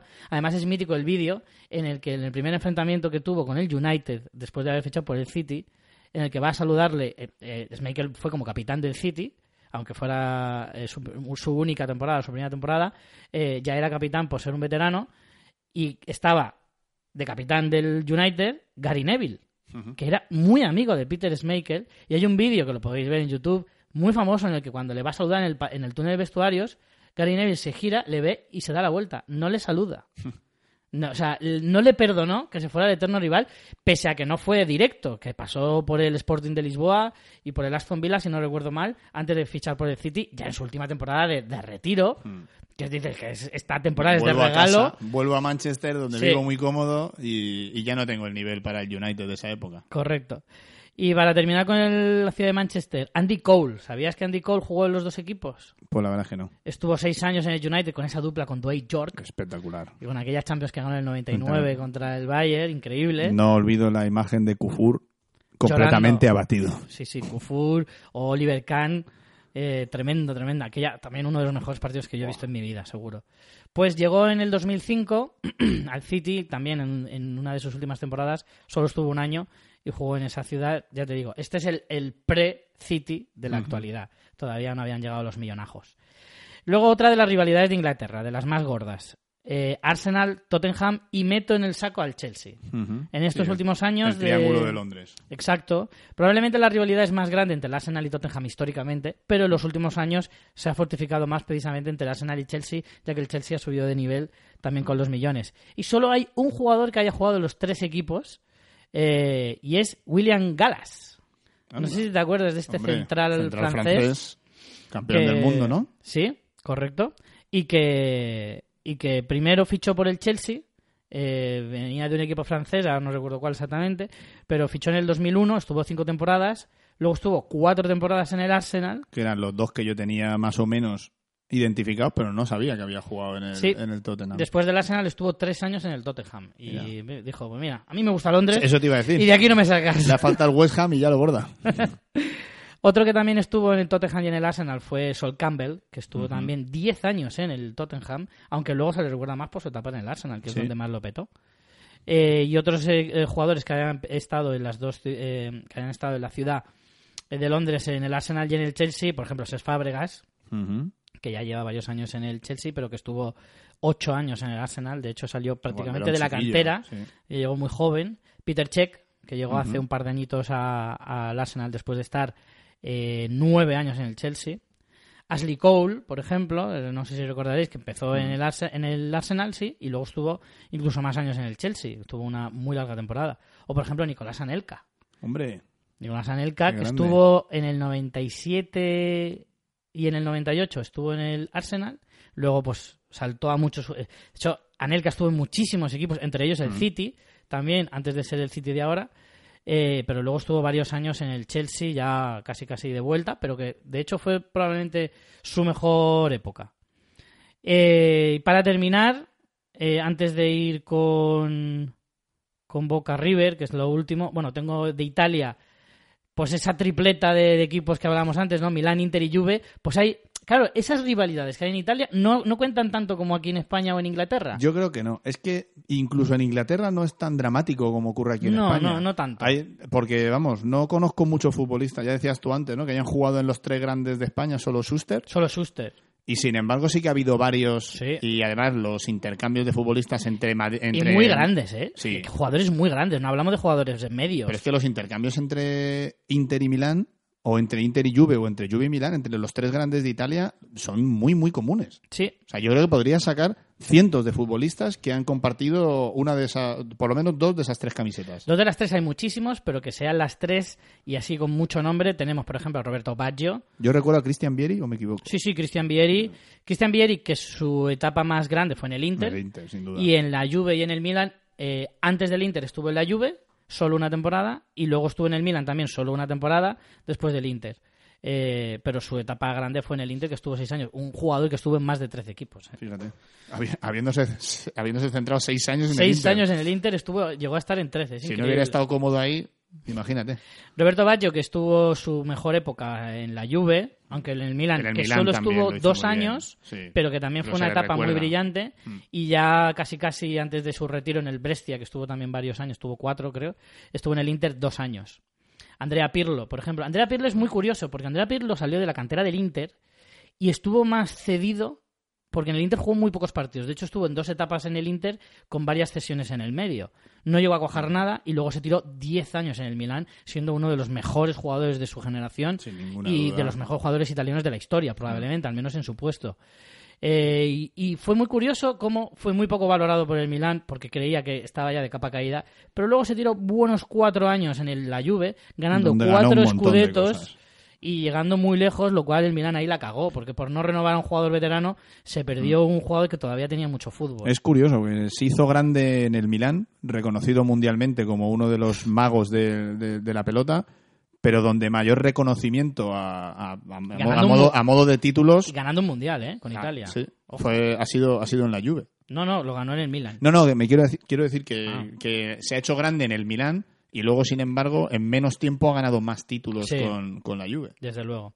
Bueno, en el Milán ganó dos Champions, ganó el Mundial, o sea, tuvo una trayectoria en el Milán escandalosa. Que lo- sobre pero todo que lo es que... triste ver, decir, "Coño, te podías haber aguantado y estar cuatro... Yo como fan del Milán te lo digo Claro. con dolor, porque me dolió que se fuera, además se fue gratis. Pero sobre todo porque en la Juve ha, ten- ha seguido teniendo un papel prota- protagonista. Sí, sí, que si luego. tú pierdes a alguien de esa categoría y ves que en el siguiente equipo pues no deja de ser un secundario o bueno pero no, no es un primera espada pero es que ves cómo dirige a la Juve en, Sí. en las cuatro temporadas como el líder indiscutible Un fan tuyo, o sea, perdón, tú que eres muy fan del señor Ibrahimovic, Hombre. no podíamos saltarnos. por Dios Por supuesto, porque además tuvo tres etapas muy brillantes las tres en Mm. los tres equipos, ¿eh? En la Juve estuvo dos años, en el Inter tres y en el Milan dos. Y las tres épocas fueron muy buenas para él. Mm. Porque yo creo que además le pilló en muy buenas épocas, o sea, todavía estaba en muy, en muy buen nivel. Eh, de hecho, salvo una temporada que estuvo en el Barça, eh, todas est- estas tres épocas fueron seguidas. Y las tres muy brillantes. Y como siempre, pues eh, un genio y figura. genio y figura ya para terminar, Davids, Edgar Davis también estuvo en los tres equipos. Su etapa más brillante, pues en la Juve sobre todo, en, en Milan y en el Inter solo estuvo una temporada. Eh, Ronaldo, que decíamos antes, su mejor época en el Inter a pesar de las lesiones. Y luego solo temporada y media en el Milan. Ahora Higuaín, que estuvo dos años en la Juve y ahora pues lleva esta temporada que está cedido en el Milan, a ver hasta cuánto le dura. Y, por ejemplo, otros tantos, Vieira estuvo también en los tres equipos. Estuvo una temporada ahí suelta en el Milan antes de irse a- al Arsenal. Eh, luego estuvo en la Juve y luego estuvo en el Inter, ya más, más de hacia el final de su carrera. Y otro que seguro que no sabes, Bonucci. Defensa ahora de la. Juve, que el año pasado estuvo en el Milan, pues empezó en la cantera del Inter. anda Sí, sí, sí. Eh, también hasta los tres equipos. Muy rápidamente, Bayer Borussia. Otros jugadores que han estado, os sonará, ha habido muchos alemanes, lo he estado buscando. Hay muchísimos, ¿eh?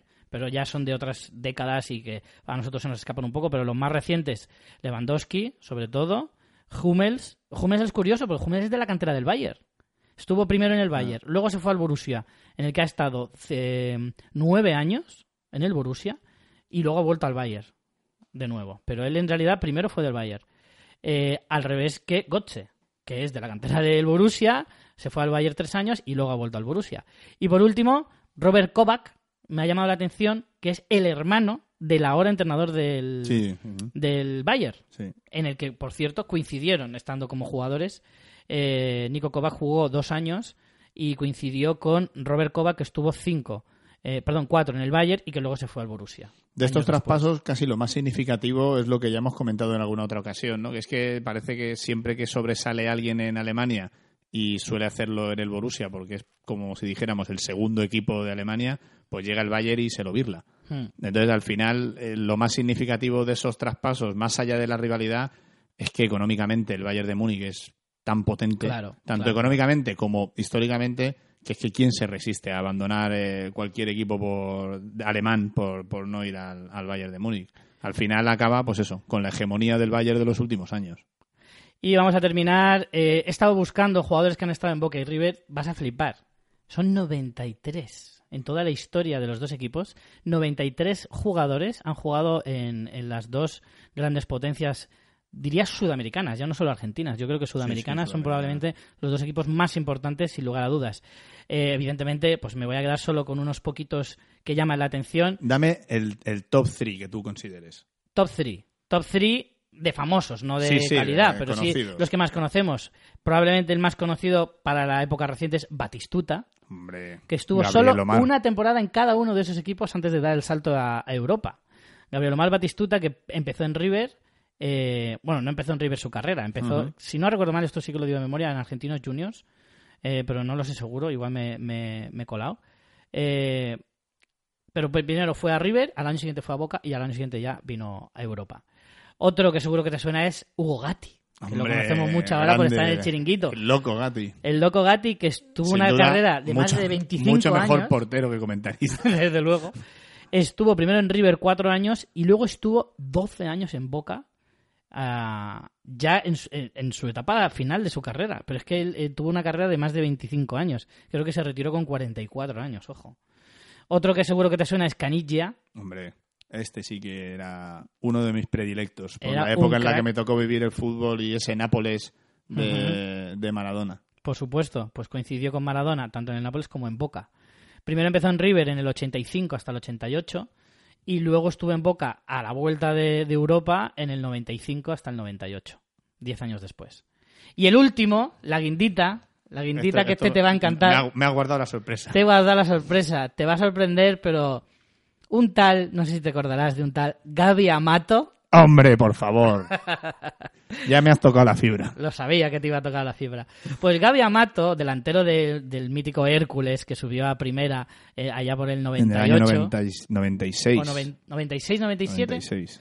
Puede ser, sí. Bueno, pues en esa época, nosotros, claro, como herculanos, pues tenemos que decirlo, tenía que decir. Yo sabía que aquí al señor David le iba a encantar. Gaby Amato estuvo en Boca en el 91 hasta solo una temporada y luego estuvo otras dos temporadas en River en el 94 hasta el 96 y de ahí ya fichó por el Hércules que, que le trajo aquí a Europa. Que te lo deja para el final porque era la guindita. Gaby Amato ha sido un ídolo. No Un nos da tiempo, se nos ha ido mucho el tiempo para hablar del Boca River, pero bueno, como hay un partido de vuelta, hablaremos de, de quién fue el campeón, porque seguro que es interesante. El partido es hoy sábado, yo lo recomiendo, yo si puedo lo voy a ver. La verdad es que es un grande. Uno de los clásicos más importantes del fútbol mundial. Yo aquí me voy a mojar. Sí, No porque sea mejor, porque evidentemente no lo sigo, pero yo, yo siempre he sido muy de Maradona. Yo lo que ¿Sí? he visto a Maradona no se lo he visto a nadie y por eso a mí el, el azul y amarillo me tira un poquito más que los franjirrojos. yo es que me gustan mucho los dos equipos, siempre me han gustado. Porque yo me, al final me hago de los equipos por los jugadores. Hombre, Y, y siempre toda la vida, eh, desde que juego a los juegos de fútbol del FIFA, de, incluso el PC Fútbol aquel, yo iba a fichar al, al Boca y a, y a River, los jugadores que tenía, que luego se hacen famosos eh, en, la, en Europa al- después de unos años. Entonces, claro, yo veía muchísimos jugadores de los 90 que luego acabaron triunfando en Europa y es que siempre había de los dos. Y Entonces no sabría nunca decirte cuál me gusta más. Pero si tuviera que decantarme por muy poquito, yo también sería de Boca. Porque me gusta mucho su camiseta, aunque nunca olvidaré el partidazo que hicieron contra el Madrid en la Intercontinental de 2002, en la que Palermo nos metió dos golazos con Riquelme, nos pegaron un baño increíble, que en esa época sí que odiaba un poco a Boca, pero ahora mismo eh, siempre me ha gustado un poquito más Boca que River. Así que sí, yo también iré con Boca, aunque cualquiera de los dos me gusta. Yo precisamente por esos futbolistas, al margen de, de, de Diego Armando, que, que es uno de los más grandes, si precisamente tanto Palermo como Riquelme han sido futbolistas que me han encantado. Siempre Boca ha tenido futbolistas, yo estoy contigo en que los, los equipos que no los sientes porque no son de tu zona o porque no son de tu ciudad y demás, te llaman la atención por los futbolistas que tienen o por el estilo de juego, Claro. por lo que sea. Yo en este caso, eh, los jugadores de Boca siempre me han inspirado mucho más que, que los de River. Entonces, pues sí, Palermo o Riquelme son, son buenos referentes, aunque también eh, Pablito Aymar Pablito en, River me, me- me encantaba. Pablito Aymar, claro, vino de River, pero claro, es que uf, si te pones a sacar jugadores que han No, ahí- evidentemente son, son dos grandes, son, son dos equipazos y, y la verdad es que será un gran partido. Sí, Ah. sí. Bueno, pues con esto vamos a despedir ya el programa de esta semana, que madre mía, cómo se nos ha alargado, para ser dos. si hubiéramos sido cuatro es hoy, que nos ponemos tú y yo Ya ves. y hasta pasado mañana. pues nada, don David, nos vemos el próximo programa. Un placer, Richie. No tienes, hoy no tiene ninguna frase del maestro Ibra. Pues claro que sí. ¿Tú sabías que Ibrahimovic no tiene tecla de borrado en el ordenador? ¿Por qué? Porque él nunca se equivoca. Es que es un Esto maestro. es Ibrahimovic nivel Dios. Es que es un maestro, desde luego, es nivel Dios total. Pues nada, eh, David, con esta maravillosa reflexión nos vamos al grito de Luis Enrique, tu, padre, Samunique. Once upon a younger year, when all our shadows disappeared, the animals inside came out to play. Went face to face with all our fears, learned our lessons through the tears, made memories we knew would never fade. One day my father, he told me, son, don't let it slip away. He took me in his arms, I heard him say, when you get older, your wild heart will live for younger days. Think of me if ever you're afraid. He said one day you'll leave this world behind, so live a life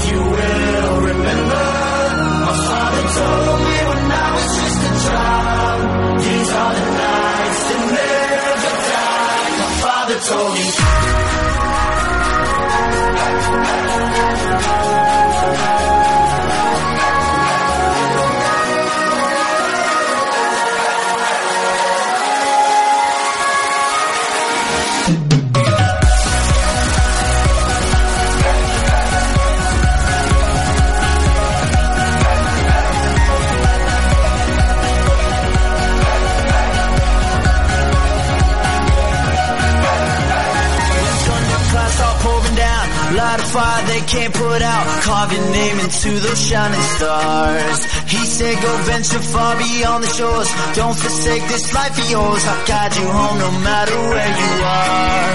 One day my father, he told me, son, don't let it slip away. When I was just a kid, I heard him say, when you get older, your wild heart will live for younger days. Think of me if ever you're. He said one day behind. So live a life you will remember. My father told me when I was just a child. These are the nights that never die. My father told me.